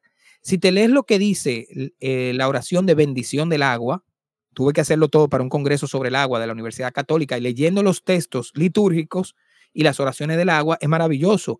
Dice la bendición del agua, el agua como criatura perfecta hecha por Dios para que se dé la vida física, es tomada como símbolo, símbolo para que se dé la vida espiritual. Por lo tanto, yo tengo que cuidar el agua, no solamente en, en el aspecto eh, espiritual, sino físico. Porque si no tengo agua limpia, no voy a poder bautizar tampoco. De hecho, si al padre se le ocurriera y yo viera, un agua sucia, llena de lodo, para echársela a mi hijo, le digo que no. Sobre todo a los grupos que estamos rescatando el bautismo por inversión, como lo del camino, construimos una pila bautismal, el sacerdote se mete y hacemos, hacemos la inversión. Pues te daría una gripe y, un, y una bacteria con todo y agua bendita. Aunque tengo uno de los obispos que trabajo, siempre tiene la teoría de que el agua bendita cambia las propiedades de contaminación muchas veces del agua y que el agua se conserva. Yo lo he visto con mi botellita de agua que traje el Jordán hace 11 años. Está intacta. ¿Cómo no se contaminó? Pero bueno, eso ese también es otro tema. Y hay que dejar claro que es una, es una teoría, ¿verdad? Sí, es una teoría, es una teoría. Una pregunta, Giovanni. Eh, ¿Cómo, o sea, digo, escuchándote hablar, como que se despierta mucho en mi corazón esto, esta, esta noción, como decir, ¿cómo podemos lograr que las personas tengan eh, ese mismo amor por la naturaleza? Y creo que, o sea, tiene que ver mucho, la, vida está llena de otras cosas y de orgullo y de lujos y comodidades, que pasa lo que pasa con San Francisco, ¿no? O sea, de un, pues estoy tan lleno que no lo logro ver ni lo percibo. Ahí es que la iglesia, que es madre y maestra, ve dónde está nuestro sufrimiento, dónde están nuestros desórdenes, nuestra falta de educación y tiene que ser parte del catecismo. Pero ¿sabe por qué? Porque ha sido, como decía al principio, vuelvo a las palabras iniciales, una sabiduría ancestral, ha sido una sabiduría humana.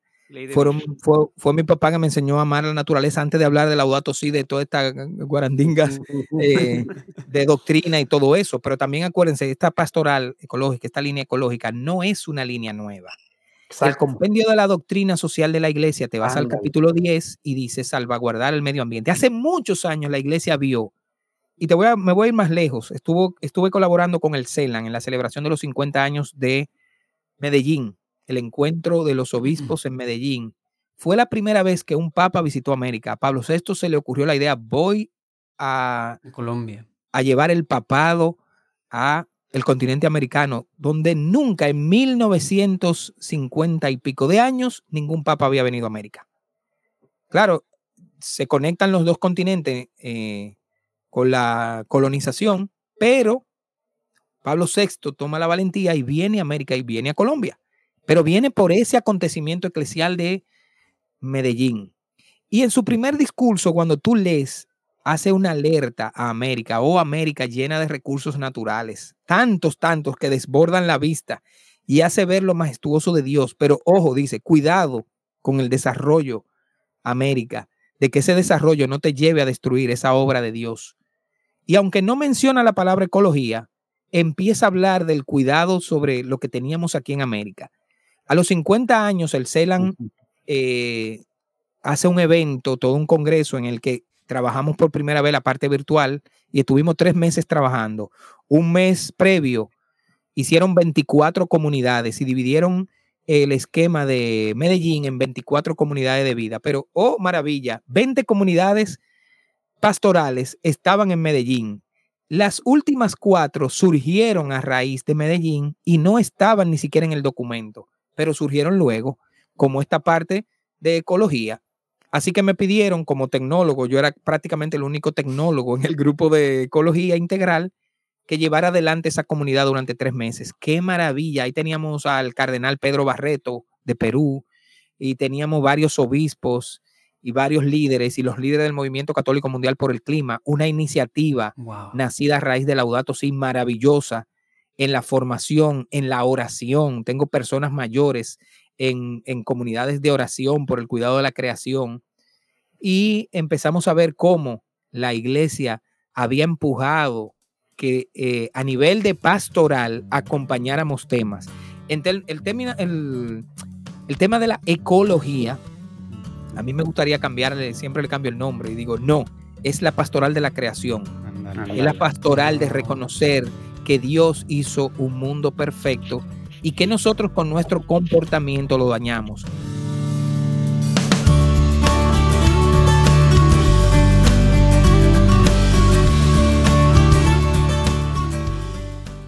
¿Qué tal la plática? Y se sigue poniendo buena la cosa, de repente se pone, pues no sé si mejor, porque todo está bueno, pero bueno, sí, mejor. Se pone muy buena la cosa. El próximo lunes vas a poder seguir escuchando la historia de, Giovanni, lo que el Señor ha pedido en la iglesia y lo que está haciendo. Ahí te veo el próximo lunes. Dios te bendiga.